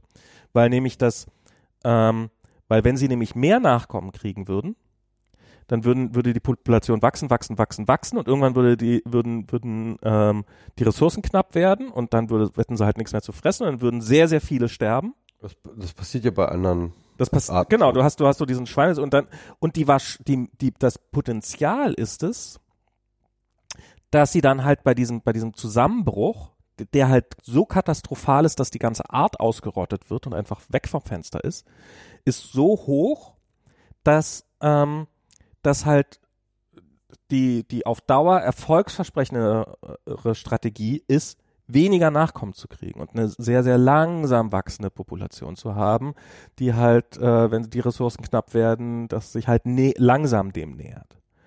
Und dass der, dass das sozusagen der Kakapo nicht überlebt obwohl er dieses bekloppte Paarungsritual hat, sondern weil er dieses bekloppte Paarungsritual hat. Ist zumindest eine evolutionäre Strategie, die möglich ist, ja. Genau. Und wir sind Menschen, wir haben dieses Paarungsverhalten definitiv nicht, sondern wir sind die Kanickel. Es ist so witzig, äh, hier äh, unser gemeinsamer Freund Pinboard, also äh, der, ja, äh, ja. Äh, ich vergesse mal seinen richtigen Namen, aber auf jeden Fall der mal auch, genau, der auch gar nicht unser Freund ist. Aber wir finden ihn beide gut und folgen ihm. Wir hätten gerne beide, dass er unser Freund wäre. Wir würden gerne mit ihm befreundet sein. Auf jeden Fall Ed Pinboard. Ähm, jedenfalls, der hatte irgendwie einen äh, netten, netten Thread letztens, den fand ich sehr interessant, und zwar äh, zu den australischen Feuern. Und er hatte so ein äh, ähm, Video gezeigt, irgendwie, wo halt so, ähm, so diese süßen, ähm, diesen Koala-Bären so und so, so, so, so Wasch. Koalabären. Ko Ko Koalabären, ja, genau. Also in, in, so, in so, so Waschkörben so. halt irgendwie so aufgereiht, halt die geretteten, ne? Ja, ja. Geretteten Koalabären und die gucken so in der Gegend herum, so, hm, so, und wirken halt einfach wie Koalabären halt, wirken total ja. süß, ja. Und, und, und, und, und da hat halt, und da hat er drüber nachgedacht, irgendwie so, ja, ähm, dass diese Koalabären jetzt gerettet worden sind, liegt natürlich auch an ihrer Süßheit, ne? also, also an ihrer Cuteness. Und ähm, das heißt mit anderen Worten, ähm, in einer Welt, die von Menschen regiert ist, äh, ist Cuteness halt definitiv ein evolutionärer Vorteil. Ohne Frage. Und äh, mit anderen Worten, wenn du äh, nur die Evolution jetzt irgendwie beschleunigen würdest, dann würdest du halt irgendwann in so einer Disney World ähm, aufwachen, wo halt sozusagen alle Tiere so sozusagen ähm, hin optimiert sind auf ihre Cuteness, weil sie halt sozusagen so von den Menschen gerettet werden. auf der einen Seite Cuteness-Tiere, auf der anderen Seite essbare Tiere. Genau. Ja, genau, genau. ähm, und äh, also, Denen geht nach wie vor sehr, sehr gut, den essbaren das, das fand ich irgendwie eine interessante Überlegung. also sozusagen so die, die, die Cuteness-Strategie. Ja. Halt sozusagen als, als äh, ich meine, Cuteness ist halt schon sowieso schon eine evo- evolutionäre Strategie, aber ähm, äh, das nochmal so zu optimieren. Ähm, Das ist quasi dann parasitär zu übertragen auf äh, ist, ist, ist das noch parasitär, wenn man einfach nur was überlebt, was die Tierart, an die man sich dranhängt, verursacht hat? ja, gute Frage. Also wenn eine Ameisenform nur überlebt, weil sie den Ameisenbären dem ins Fell kriecht oder sowas, ist das dann noch parasitär oder ist das Und dem anderen Parasiten befreit. Äh, äh, äh, auf jeden Fall. Ähm, äh, irgendwann werden die Tiere irgendwann, und eines Tages, wenn dann die Evolution weit genug fortgeschritten ist, werden die ganzen cuten Tiere gegen uns auf, aufstehen und uns niedermetzeln und wir werden nichts tun können, weil wir so- weil sie so cute Aber da, sind. da fällt mir noch ein schönes Schlusswort ein. Und zwar, ähm, es gibt äh, bei, wie heißt dieser T-Shirts-Versand? Ich hab vergessen immer. Egal. Auf jeden Fall äh, habe ich ein T-Shirt gesehen, das fand ich sehr schön. Ähm, hat das schön auf den Punkt gebracht. Save the Earth, Koalas live here. Ja, wenn es äh, Wenn es keine anderen Gründe gibt. wenn es keine anderen Gründe gibt, genau. Und jetzt haben wir auch schon fast drei Stunden. Das reicht ja auch. Ja, genau. Endlich mal wieder drei Stunden. Und wir haben nicht über Or- Organspende gesprochen, fällt mir gerade auf. Ach, Organspende, komm, scheiß drauf. Okay. Tschüss. Vielen Dank fürs Zuhören. Vielen Dank bis hierher. Wer auch immer bis zum Ende. Man kann, man kann ja am so einem Ende kann man immer sicher davon ausgehen. Vielen Dank fürs Zuhören. Ach, soll ich noch mal so ein, ich, ich, ich äh, sorry, ich muss noch mal ganz kurz ein, ein, ein, ein, ein, äh, Planet B-Plug machen. Äh, ich mache eine Planet B, ähm, hallo, äh, habt ihr schon gehört? äh, Planet B, äh, geile, geiler Podcast, ey, kommt hey, mal wie her. ihr schon alle wisst und der seit Ewigkeiten schon abonniert hat, macht, äh, habt ihr etwa, oder habt ihr ihn etwa noch nicht, aber habt ihr es etwa nicht mitbekommen, dass MS Pro den voll angesagten Podcast jetzt macht? Aber nee, es, ist, jeder es, ist, äh, es läuft gut. Also ich sag mal so, es Ja, läuft gut, gut. es läuft Ja, doch also äh, äh, wir, wir haben Jetzt läuft noch besser. genau, vielleicht läuft es noch. Don't besser. miss out. Genau. Ähm, ich habe äh, die aktuelle betroffen. Folge ist die mit Antje Schrupp. Da geht's um schwanger werden können als ein Paradigma im ähm, Geschlechterdiskurs Mhm. und um die Utopie von ähm, reproduktiver Selbstbestimmung, was sich einfach anhört, aber tatsächlich gar nicht so ähm, unradikal ist, wenn man sich damit genauer beschäftigt. Was Antje Schrupp getan hat, die ich für eine der interessanteren Denkerinnen ähm, der äh, der, CT, äh, der Heutzeit, der heutigen Zeit nennen- Oh, kenne. wow. Okay. Ja, also ähm, Antje Schrupp, schlaue, schlaue, sehr schlaue Frau. Ähm, was habe ich noch für Folgen gemacht? Ähm, mit Julia Kläuber habe ich über technologische Zukunft geredet. Ich habe mit ähm, ähm, ähm, ich, es kommen jetzt demnächst Folgen raus, äh, könnt ihr euch drauf freuen. Eine mit Sixtus über Zukunft, eine mit, ähm, also Mario Sixtus, wenn das nicht gesagt. Ähm, der hat ein Buch geschrieben über Zukunft. Ich wollte gerade sagen, wollt- ist ja da gekommen, um sein Buch zu placken. ja, also ja, ich habe sein Buch gelesen Okay. und habe ihn eingeladen. Ach so, okay. ah, Genau. Und ähm, äh, dann noch äh, Johannes Kleske, der ähm, ein Zukunftsforscher ist, der äh, auch ganz interessante äh, Ideen zur Zukunft hat. Und vor allem zur kritischen Zukunftsforschung, was ich sehr spannend fand, weil ähm, die kritische Zukunftsforschung sich nämlich mit Zukunftsvisionen auseinandersetzt und nicht sich fragt, ob die jetzt irgendwie richtig oder falsch sind, sondern sich fragt, was sagt diese Zukunftsvision eigentlich über unsere Ideen, Werte und Diskurse unserer Jetztzeit? Uh, Ja, Band. genau. Also, äh, Planet B abonnieren, definitiv äh, für alle, die sich für interessante Dinge interessieren. Okay, das, das ist, das ist, das ist eine gute Subline. Der interessante Podcast Und für die für, sich und für, für Zukunft, und für Zukunft. Äh, für eine Zukunft Mit mit interessanten Zukunft. Dingen, die Mit aber, Zukunft, nein. Also, äh, genau. also äh, gute Nacht jetzt. okay. Tschüss. Tschüss.